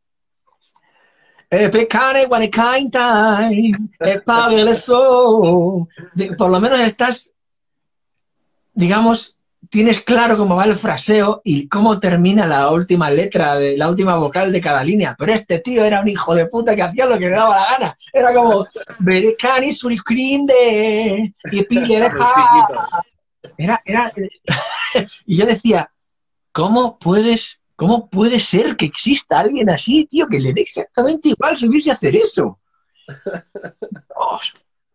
Y una vez, yo que despotrico y que no consigo entender eso, una vez casi me, tocó hacerlo a mí. Porque se me ocurrió decir, estábamos en una furgoneta yendo a no sé dónde con el coro gospel y había una parte en el coro gospel que era un tributo a Aretha Franklin. Claro, el coro gospel, si estamos los 35, pues de puta madre. Pero si vamos 10 a un bolo, hay que empezar. ¿Quién se canta esta? ¿Quién se canta la otra? ¿Quién se canta el zinc? Y yo, hombre, si a mí me da tiempo a aprendérmela, o sea, si, yo pensando en otro día, ¿no? En, ser, en, ser el swing del zinc, del, del zinc. Cuando no haya nadie, pues lo hago yo, pero ahora no.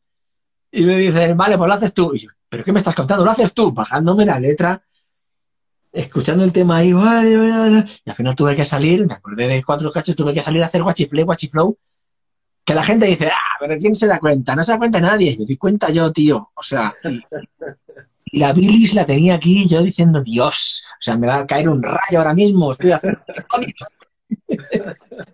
Horrible. Horrible. ¿Cómo es eso del coro gospel? Que, porque claro, ahí hay muchas voces, ¿no? Y registros mm. y voces femeninas mezcladas con masculinas. Claro, eh, está subdividido por cuerdas. El coro puede, puede tener muchas cuerdas, pero el nuestro en general ahora tiene cuatro. Son las sopranos, las mezzos, los tenores y los barítonos. Curiosamente yo estoy en barítono porque estoy, o sea, digo, quiero un puto proyecto donde no tenga que cantar agudo, tío. ¿Sabes? por favor, que quiero cantar ahí abajo. Aparte tengo, en general tengo buenos graves. Entonces, eh, y, no es, eso es menos común todavía que tener buenos agudos, el tener buenos graves. El cantar aquí abajo, ¿sabes? O sea, es como, es como muy raro. Y yo me lo paso guay precisamente porque soy uno más del coro. Y no estoy ahí delante yo mandando ni siendo la estrellita, ¿sabes? De hecho, yo entré en el coro este de Black Light Gospel Choir. Eh, si a alguien le interesa, pues eh, por ahí anda, el coro de Rebeca Rods. Un besito, Rebeca. Yo entré en ese coro, eh, pues como en 2012, una cosa así, o 2013.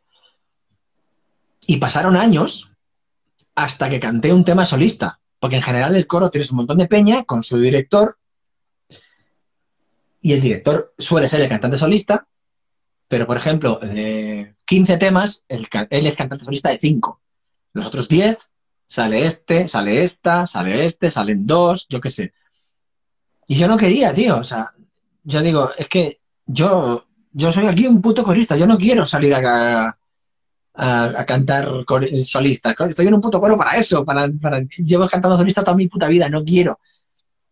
Al final acabé haciendo solistas, pero, pero tardé muchísimo Y, en realidad iba, yo en ese aspecto era justo al revés que el resto de los coristas, que todos estaban en plan, joder, ¿cuándo salgo yo a cantar solo? ¿Cuándo me va a dar solo?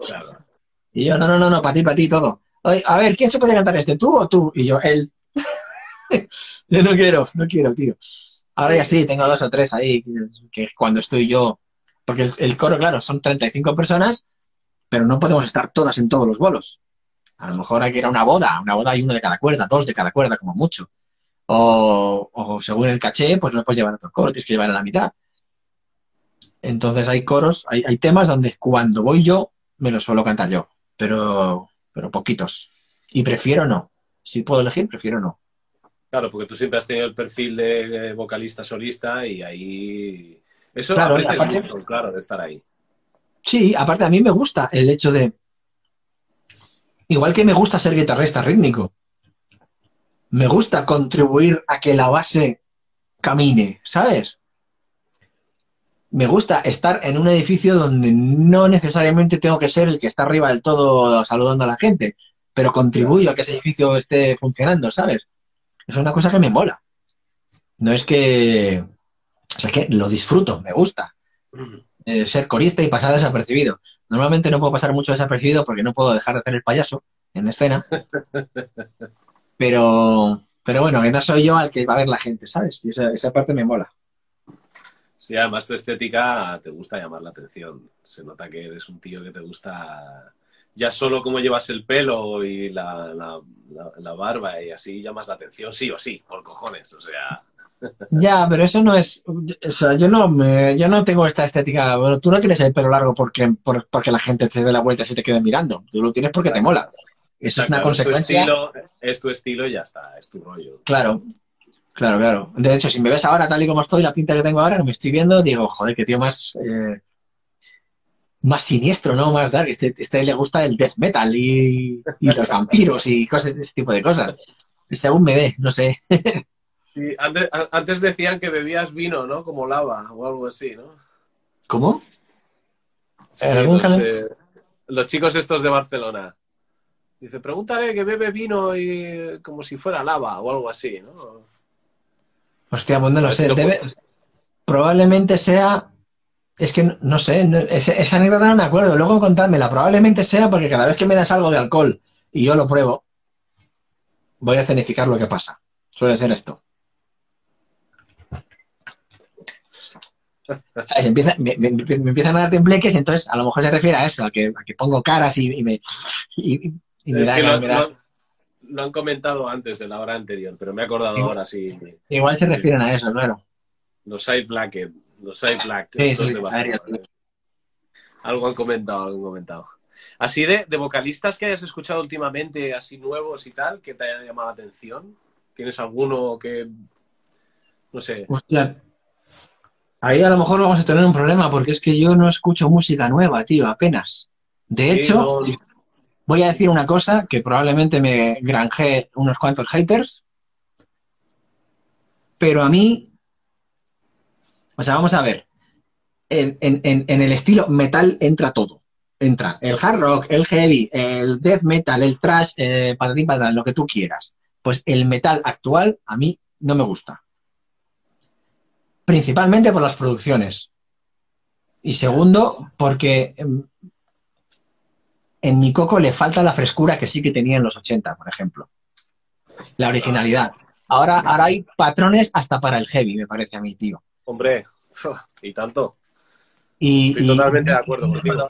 Y yo no puedo con esas cosas, tío. A mí los cuadriculamientos y los patrones y los esto es lo que hay que hacer. Y los tra, tra, tra, tra, ¿Qué tienes que decir de, de sonido ahí en tu jeta, ¡buah! 14.000 guitarras en tu cara, ¡buah! Todo, todo con acero de bes ahí, todo en tu cara, ¡ah! todo súper procesado, súper... Ah, no puedo, no puedo, no me gusta. Si te digo producciones Frontiers... No lo sé, tío. Es que no, eh, yo solo he escuchado... no, escuchas lo que saca Frontiers así últimamente de bandas desde hace unos años acá? No me obligues a decir esto, que me van a echar. Eh, Vale, vale. Ya lo digo yo. Está todo como muy saturado. Pero bueno, es lo que hablábamos el otro día con Carlos Lillo, ¿no? El Loudest Word. Eh, ¿no? las, las eh, movimiento del audio, ¿no? Que es todo tan, lo que dices tú, tan presente, tan saturado, tan... De hecho, yo escuché toda esa, más adelante, escuché toda, vi toda esa entrevista y me acuerdo que en ese punto yo dije, sí, sí, ahí tenemos, estamos, coincidimos totalmente. A mí, eh, que no haya dinámicas, que el tema no respire, yo es una cosa que no entiendo y no me, y no me gusta. Y es que si ves, Sí. si tú ves toda la onda de la canción y es así, y de hecho la abres y se, y se sale de los parámetros, y es todo así, no me gusta nada, tío. Tú abres, un te- abres una sesión de, no sé, Winger, y es todo. Dinámicas, esto más fuerte, esto más flojo, esto más fuerte, esto más flojo. El tema respira, tío. No, no, Sí, no puedo concebir el, el entujeta todo el rato, no puedo. Se ha perdido, nos han acostumbrado a escuchar la música así, además, bueno, han acostumbrado a mucha gente a escuchar la música así y es una lástima. Claro. No hay, no hay realidad ya prácticamente en el, en el audio de, de los álbumes. Por eso yo creo que hay muchas veces que ya ni, ni sabemos distinguir si la batería es de verdad, si es de mentiras, y el bajo igualmente es de verdad o es de mentiras. Demasiada compresión, eso es, es la compresión sobre todo la que se lo carga todo, es cierto. Que lo dicen por aquí. Hola Gus, ¿qué pasa? A ver, estoy mirando a ver si veo a alguien. Saluda, saluda. A ver, ¿qué más? Gustavo Ceballos. Gustavo Ceballos canta de puta madre. Agudito también.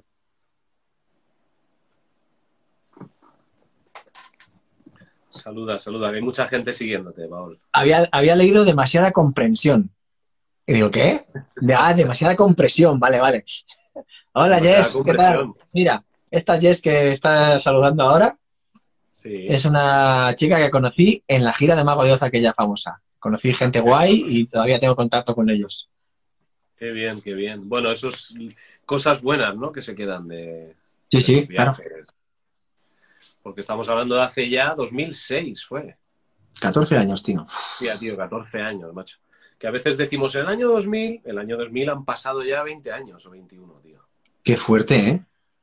Son muchos años. Es que da vértigo, tío. Es como, no me lo puedo creer. Y ahora que tenemos 28, tú, bueno, tú 28 y yo 26. eh, Es una movida, claro. es- Ya te digo. éramos unos llegue- niños. Cuando llegue a los 30, Al 2030. eso, joder. Pues no sé, Baol, cuéntame, no sé, algo que quieras, que yo no, no sé, que, que te gustaría decir, algo que te gustaría contar, así, no sé. Hostia, pues no, no sé. A ver, a ver si alguien pregunta algo. Claro, que pregunten. Es vuestro momento Bueno, de preguntar ver. cosas, chicos. Aquí te están diciendo Lucky. Yo no he querido nombrarte Lucky, ¿vale? Pero, pero bueno, Claro. a, ti, a ti muchos años se te ha conocido como Lucky y los compañeros te llamamos Lucky, pero Claro, ese ha sido mi nombre, digamos, personal, eh, desde que yo era un chaval. Pues yo me llamo Luchano, de nombre, de nombre de verdad, porque mis padres son muy graciosos. Eh, pero, claro, de, de- de Luchano, pues Lucky, es como abreviatura. Y entonces la gente que me conoce desde hace mucho tiempo, pues me llama así. y ya está. Y ya está. Y lo de Paol Bardot Bulsara, Ah, mira. Me encanta que me haga esa pregunta.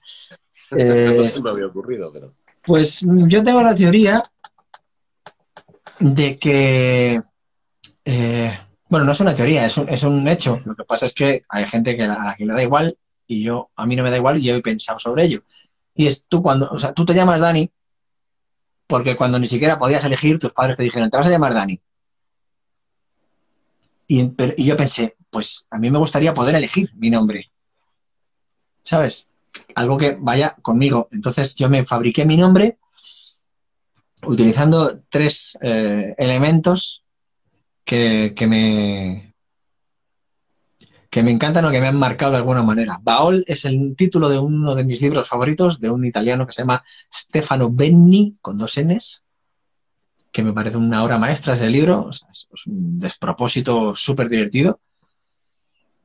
Bardot, por Brigitte Bardot, la actriz de los 60, mito erótico donde los haya, y encima súper activista de los animales.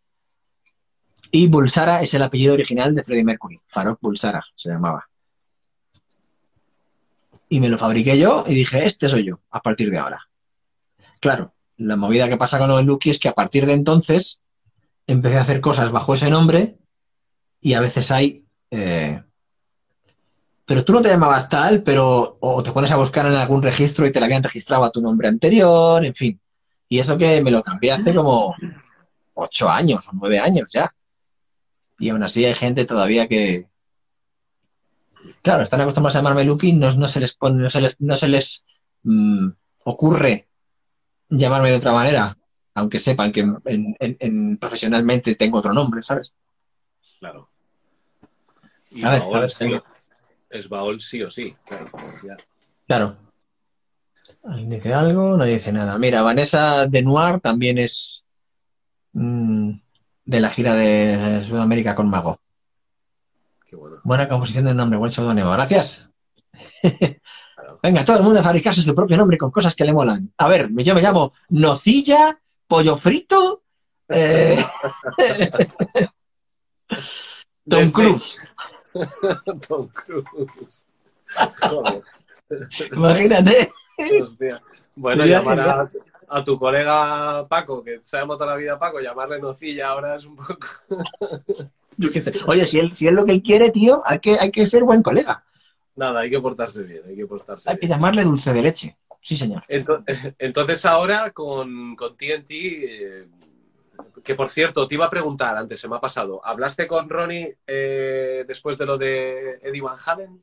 ¿Mantuvisteis tío. alguna conversación o algo? Lo tengo, lo tengo pendiente. De hecho, eh, estuve a punto de decirle algo para, para ver si grabábamos algo, pero me- lo vi tan liado con su movida de su proyecto y tal, que dije, este no va a querer. Entonces lo voy a grabar yo a, a mi bola, porque además quería grabarlo rápido, porque quería sacarlo eh, pronto. Y dije, a lo mejor él dice que sí, pero me dice, todos dan lo mejores, ¿no? Debería haberlo hecho, pero bueno, a lo mejor, bueno, ya ves, va a sacar algo ahora. Para mí ya hubiera sido tarde, ¿sabes? Si hubiera tenido que esperarle a él, hubiera tardado mucho. Entonces yo lo que quería era grabarlo rápido, pero sí, lo, lo pensé, lo pensé. Claro, sí, porque digo, ahora que he visto además la noticia suya de, de que va a sacar estas versiones, ¿no? A un homenaje. Claro, tengo que leer eso, porque tengo curiosidad a ver qué es lo que, qué es lo que va a hacer. Sí, además, yo lo he visto igual. Justo antes de conectar he visto además un montaje así bastante chulo suyo y, y digo, uy, mira, qué bueno. Y, Es y un se, me había, se me había olvidado preguntarte si habías hablado con él, porque además él se le ve mucha maña, ¿no? De, de Eddie Van Halen, tío. Es, es una pasada como toca. Es guitarrista solista y además todo lo que hace él con la guitarra seguro que le debe mucho a él, ¿no? También. Sí, es posible, sí, claro. O sea, es que yo creo que con. Pues eso, todos los que, todos los que tienen ese estilo de, de tocar, todos los que hacen, han hecho tapping alguna vez o usan la, la barra o, tienen efectos así de cosas de estas, todos lo han sacado de, de Eddie. O sea, o de alguien que lo sacó de Eddie, ¿sabes? Digamos que todos esos guitarristas, todos los Guitar Heroes de los 80, que siguen hasta hoy, tienen, los Guitar Heroes hablo, ¿eh? No hablo de, de guitarristas más, más de otro rollo, más, más Sí, sí. clásicos o más rock and rolleros. Todos tienen que si a Jimmy Page, que si a Brian May, que si a Blackmore, ese tipo de cosas por un lado, y a Eddie por el otro, que es el que les daba la, la pirotecnia, ¿no? Totalmente. ¿Has tenido tu. ¿Has formado parte de la composición de algún tema de TNT, de este, de este disco? No, cuando yo llegué ya estaba, o sea, de hecho lo que pasa, una cosa curiosa es que el disco llevaba gestándose desde hacía tres años cuando yo llegué Ah, vale. y no terminaban de, no había manera de, de- de- de- sacarlo, de terminarlo de grabar. Entonces cuando yo llegué ya estaba todo prácticamente hecho. Yo contribuí en eh, esta frase, esta línea vocal, este arreglo de coros, cosas así, pero de com- tema composición no. Ya, ya estaba todo hecho. Tengo, me apetece mucho aportar ahora para el siguiente. O lo siguiente que salga, que no sé qué será. Claro, eso te iba a decir, porque, hostia, hablando de Ronnie, ¿no? su manera de componer tan ecléctica, ¿no? O sea, hace unas melodías que a mí me encantan, tío. Y el single me parece un temazo. O sea, el vídeo que sales tú, que hay chicas bailando y todo eso, me parece un tema súper raro, pero está muy dentro de lo que hace él, ¿no? Claro, de hecho es que mm, tiene una manera de componer rítmicas que es súper curiosa. A mí me, mola- me mola mogollón. Es- yo creo que es el único tío que yo recuerde que te hace riffs con una sola cuerda. No todos, ¿no? Pero yo que sé, Caught Between the Tigers.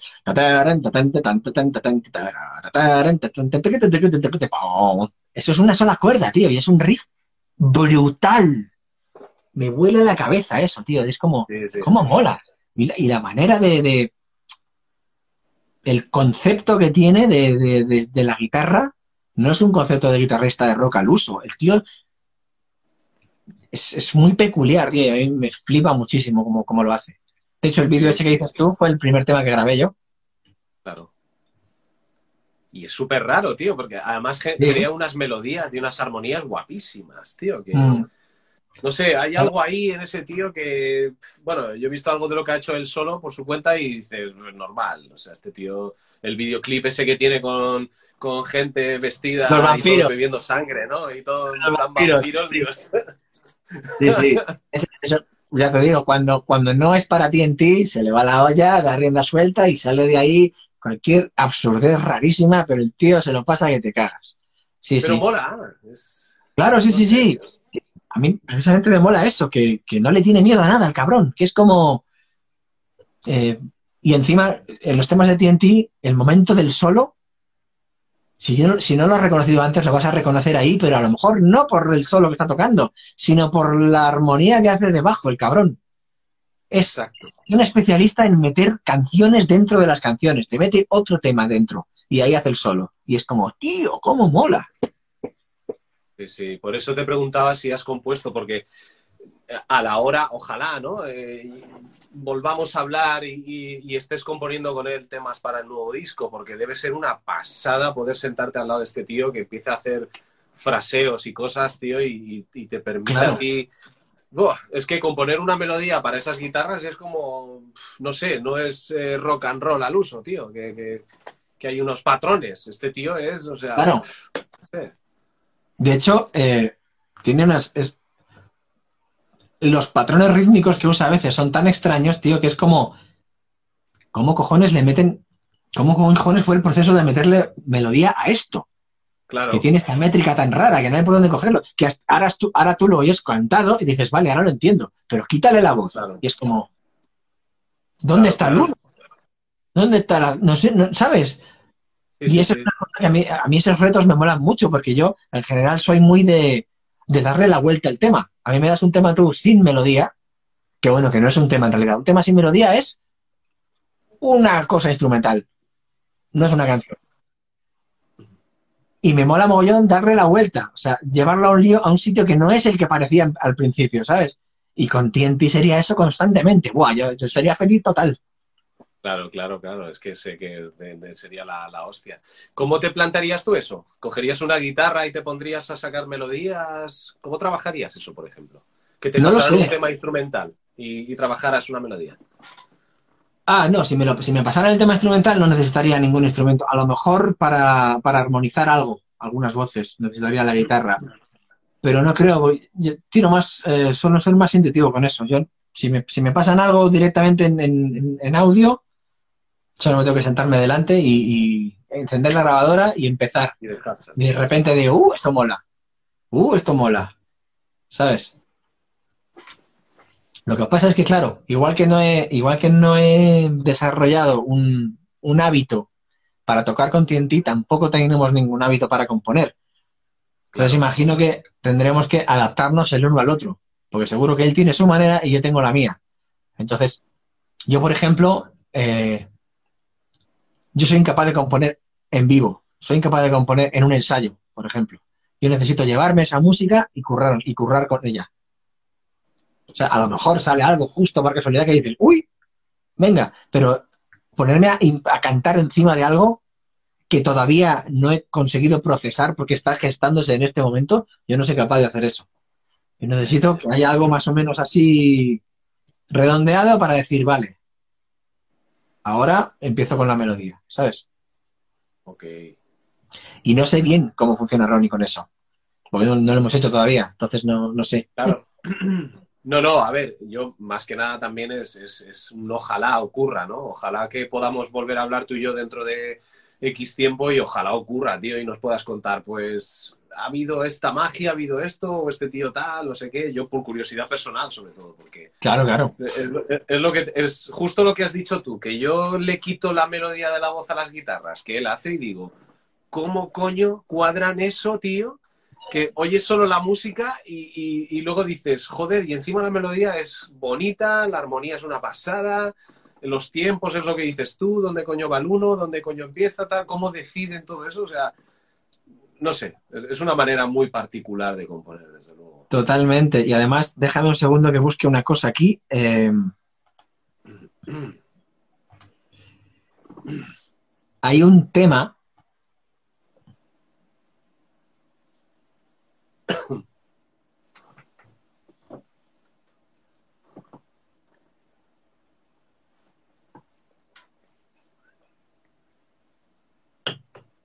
Dime que no te has quedado parado. No, no, no, no, no me queda para. En el último de. En el, en el disco, en el 13, en el disco de TNT donde he grabado yo, hay un tema que se llama. eh, joder, lo acabo de perder. Em, Can't Breathe Anymore, el tema sexto.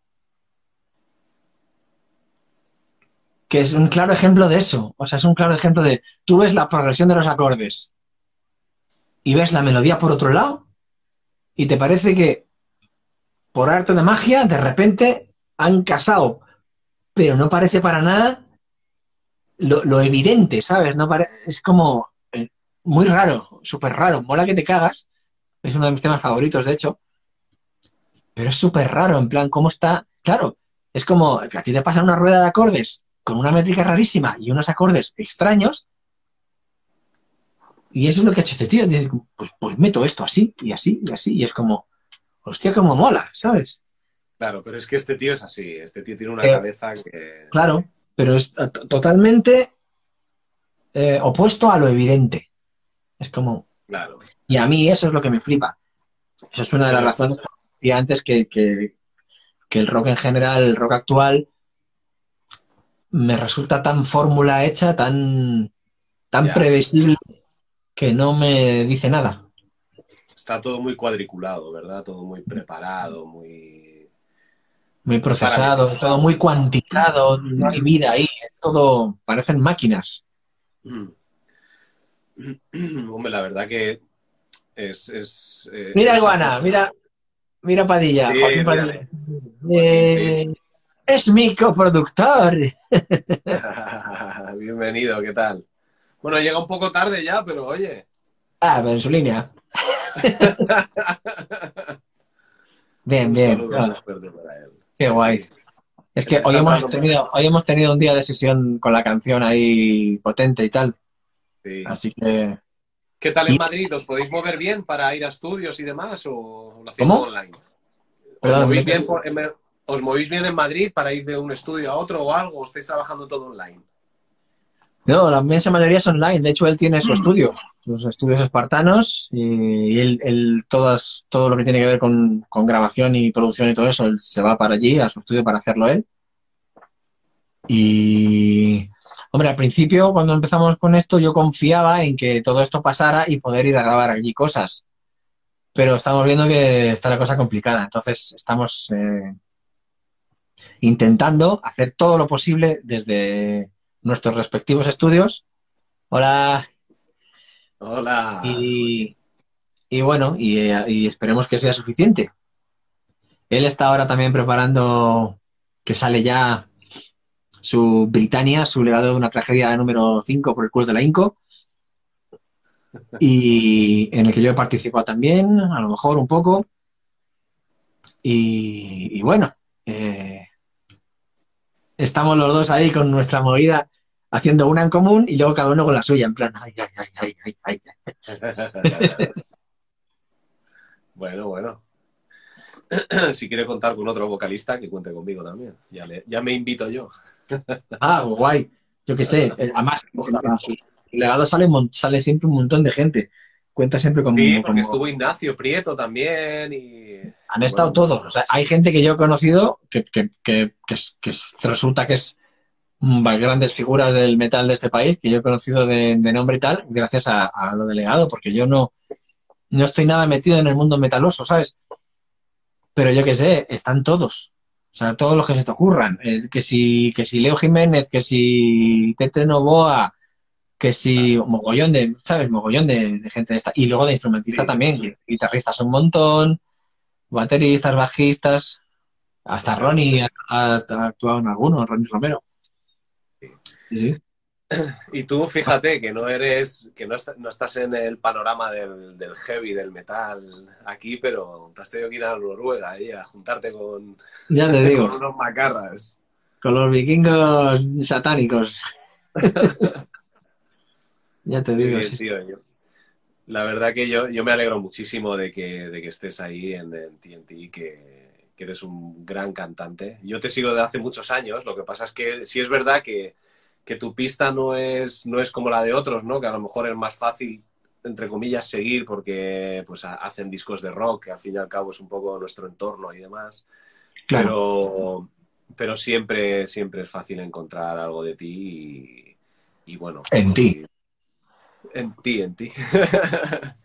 darte, darte la enhorabuena y que, que ojalá, tío, que esto acabe pronto, lo del COVID, y podamos verte de gira, que todo, que haya un crecimiento en la banda, ¿no? Un poco esa unión, ganas de ver que, que haces la gira y mira, dicen, ya, lo, ya le conocí en Phineas y Ferb. ¿Alguien se acuerda? Bueno, ese vídeo hay que verlo, ¿eh? Yo, lo vi el otro día y hay que verlo. Sí, sí. Que, Hombre, que- que sí. salga esa energía, ¿no? Que, que- os juntéis, que hagáis bolos, tío, y que, que, Claro. no sé, y que, y que crecer. vengamos de gira a España. Claro, Y que vamos a tocar a España, tío, que va a ser un punto eso, tocar en casa. claro, tienes ganas, ¿verdad? Claro, tío. Uf, Muchas Sí, sí. ganas. Vikingos. Lo ha escrito en plan catalán. ¿A que sí? Viquiños. Vikingos, yeah. Hostia, qué punto. Bueno, Pues sí, sí. señor, A ver, cuéntanos algo, bueno, cuéntanos lo que quieras ya para despedir y llevamos ya casi tres horas, tío. a ver si hay algo aquí. Uy, ¿por qué no? Ah, vale. No, la gente no. La gente prefiere. La gente es, es voyeur. Prefiere que se lo den hecho Sí, a, les gusta a- mirar. a participar activamente. Sí, sí. Les gusta mirar. Pues nada, yo qué sé. Eh, muchísimas gracias a ti por, por esta entrevista. Eh, a mí este es el tipo de eh, material que me gusta consumir. O sea, yo recuerdo, por ejemplo, de haber ido a ver a Steve Vai a la Riviera, que Steve Vai le gusta mucho contarte cosas, le gusta mucho hablar. Y recuerdo estar ahí escuchando lo que tiene que contar Steve Vai, tronco que es Steve Vai, ¿sabes? Y escuchar a la gente alrededor. ¡Cállate y toca! Y yo, no, tío, esto es lo que mola, Total. ¿sabes? O sea, este tipo de cosas es lo que a mí me mola, lo de las curiosidades, las... Además es, es, es de lo que yo me, enteraba en el colegio de pequeño. O sea, de, de la anécdota. Claro. No me quedaba con la, con la lección, pero me quedaba con la anécdota de Luis XIV hizo no sé qué. Con la gilipollez me quedo, con la anécdota me quedo, que es lo que me da gustillo. Con el o no. Y entonces a mí este tipo de cosas me molan mogollón, tío, de, de- de ver, a ver, a ver este tipo, qué tiene que contar de su vida, de lo que le mola, de lo que no le mola, ¿sabes? Es como, es una iniciativa muy chula y, y mola mogollón. Sí, porque se hace con, con el perfil. No, yo no soy periodista, yo ya siempre lo digo, yo no pretendo. Mira, están preguntando. He leído que usted dobló en Crazy Ex Girlfriend. ¿Es cierto? ¿Qué canción es? Sí, eso es una serie que es una locura de graciosa. Eh, no te sé, yo me acuerdo de una que se llamaba, pero en, en esa hice coros, creo. Me acuerdo de una que se llamaba I'm in love with yoga. Estoy, estoy enamorado del yoga, una cosa así. Y luego, es que, joder, es que eso fue hace mucho. Fueron un par de canciones. De hecho, no he conseguido registrarlas en la AIE porque no sé los títulos. He hecho algún personajito así suelto, típico, alguna línea, algún coro o lo que sea. Pero no recuerdo, tío, lo siento. No, no, no consigo acordarme de La de la caña. la de la caña en yoga. Yo No me sé. aquí, ¿eh? No me acuerdo. Claro, es que lo que pasa con muchas, con muchas eh, canciones de doblaje es que Camorriza, por ejemplo, sí que es una canción. está pasando algo y de repente un videoclip, suena una canción y en esa canción pasan cosas. Pero cuando es incidental,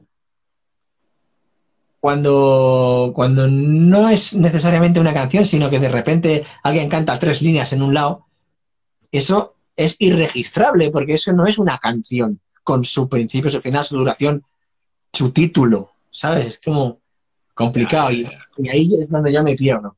Es que fue hace mucho. Camorrista buenísima, claro. es buenísima. No era de mocos y no sé qué. Mocos y semen. mocos y semen. No sé qué. Sí, pero es que Mocos y Semen es una canción que grabé yo para South Park. no jodas. Mocos y Semen. Es buenísimo. O sea, qué divertido, que era doblar para South Park, tío. Hostia, tío, no jodas. O sea, hay una que grabábamos que era Canadá en huelga. Y era Canadá en huelga, no sé no sé cuántas, y de repente salía uno y decía, ¡Cómeme mi nabo canadiense! y yo me descojono hay, un episodio que no se me olvida nunca, tío, y es cuando el, tío este que hace de, gay, que va de todo de leather, de cuero, se mete mm. por el culo entera a, la cantante esta... Ay, no me acuerdo ahora, tío. Pero era ver quién se metía por el culo algo más grande. Y consigue meterse a la cantante entera por el culo. Ese episodio es tremendo. ya te lo pasaré por WhatsApp. Qué bueno, tío. Hostia, tío, vaya curros has hecho, tío. La de Mocos y Semen, es que nos, reímos tanto. Era de un restaurante que, todo estaba buenísimo porque todo estaba servido con, estaba hecho con mocos y semen. Te escupían, y, te escupían y, se te corrían ahí en la, en la, hamburguesa, te la daban y oh, qué bueno. qué, qué brutos que son, tío. Qué bueno, qué risas, por favor. Y luego otra que era Sida Burger.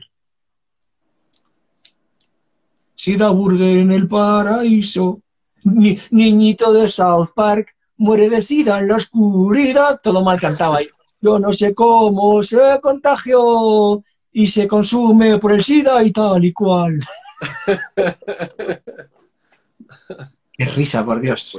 La gente que dobla esas cosas eh, habladas, los actores de doblaje de ese tipo de cosas, que tienen que ser súper felices, tío. ¿Sabes? Todo el día de risas, descojonados diciendo barbaridades y cobrando, tío. Es que es maravilloso eso. eso sí que es un sueño, ¿no? Hecho realidad. a, Bárbara Streisand la odian, es verdad, porque está el karma todo el día. ¡Puta Bárbara Streisand! Bienvenida a cuenta, es verdad. De Phineas y Ferb, sí. De Phineas y Ferb hay muchísimo. Sí, sí. Qué bueno, tío. Pues eso, chicos.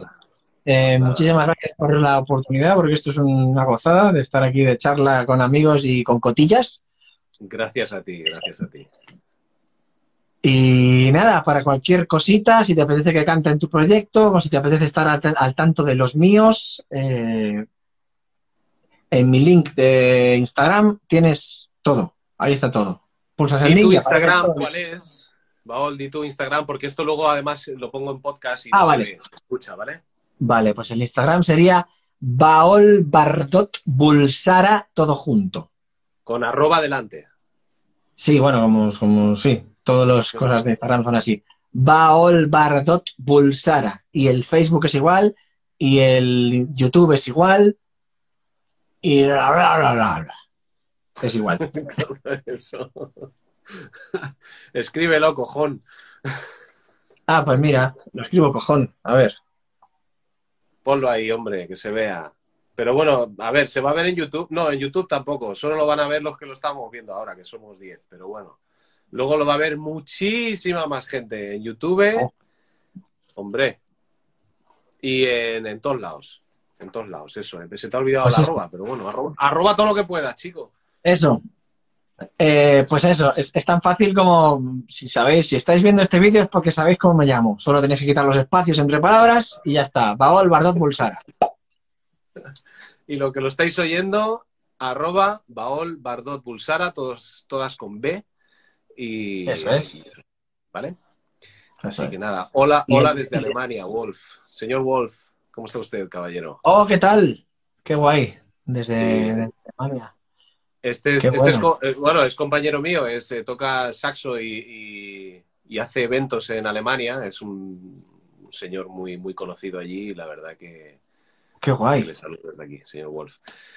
Bueno, maestro Baol, pues nada, ha sido un placer. Te agradezco muchísimo que, hayas aceptado mi invitación y que estés aquí conmigo y con todo el mundo. Y, lo dicho, espero que, lo de TNT pronto resurja otra vez, que acabe el COVID, la COVID y, y te podamos ver de gira por, todo el mundo y sobre todo por aquí, por, España y podamos disfrutar de, tu voz y de tu buen rollo en escena y, y animarte desde abajo, que nos veamos ahí, animarte a tope y que, sigas, tan grande, tío.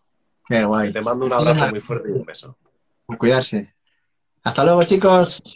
Hasta luego. Chao,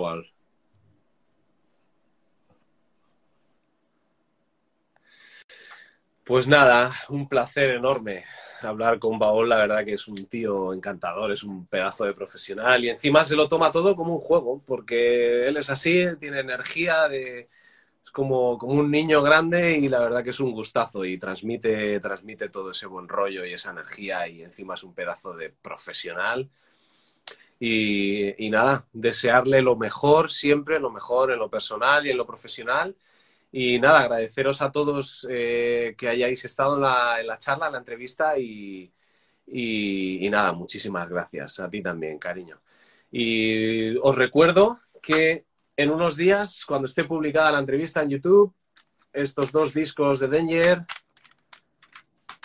si compartís la entrevista de YouTube en vuestro Facebook, haremos un sorteo, ¿vale? Así que nada, Muchísimos besos a todos, gracias a todos vocalistas y ya pronto os diré cuándo será la próxima entrevista y con quién, ¿vale? Un fuerte abrazo a todos, saludos desde Barcelona. Adiós y gracias.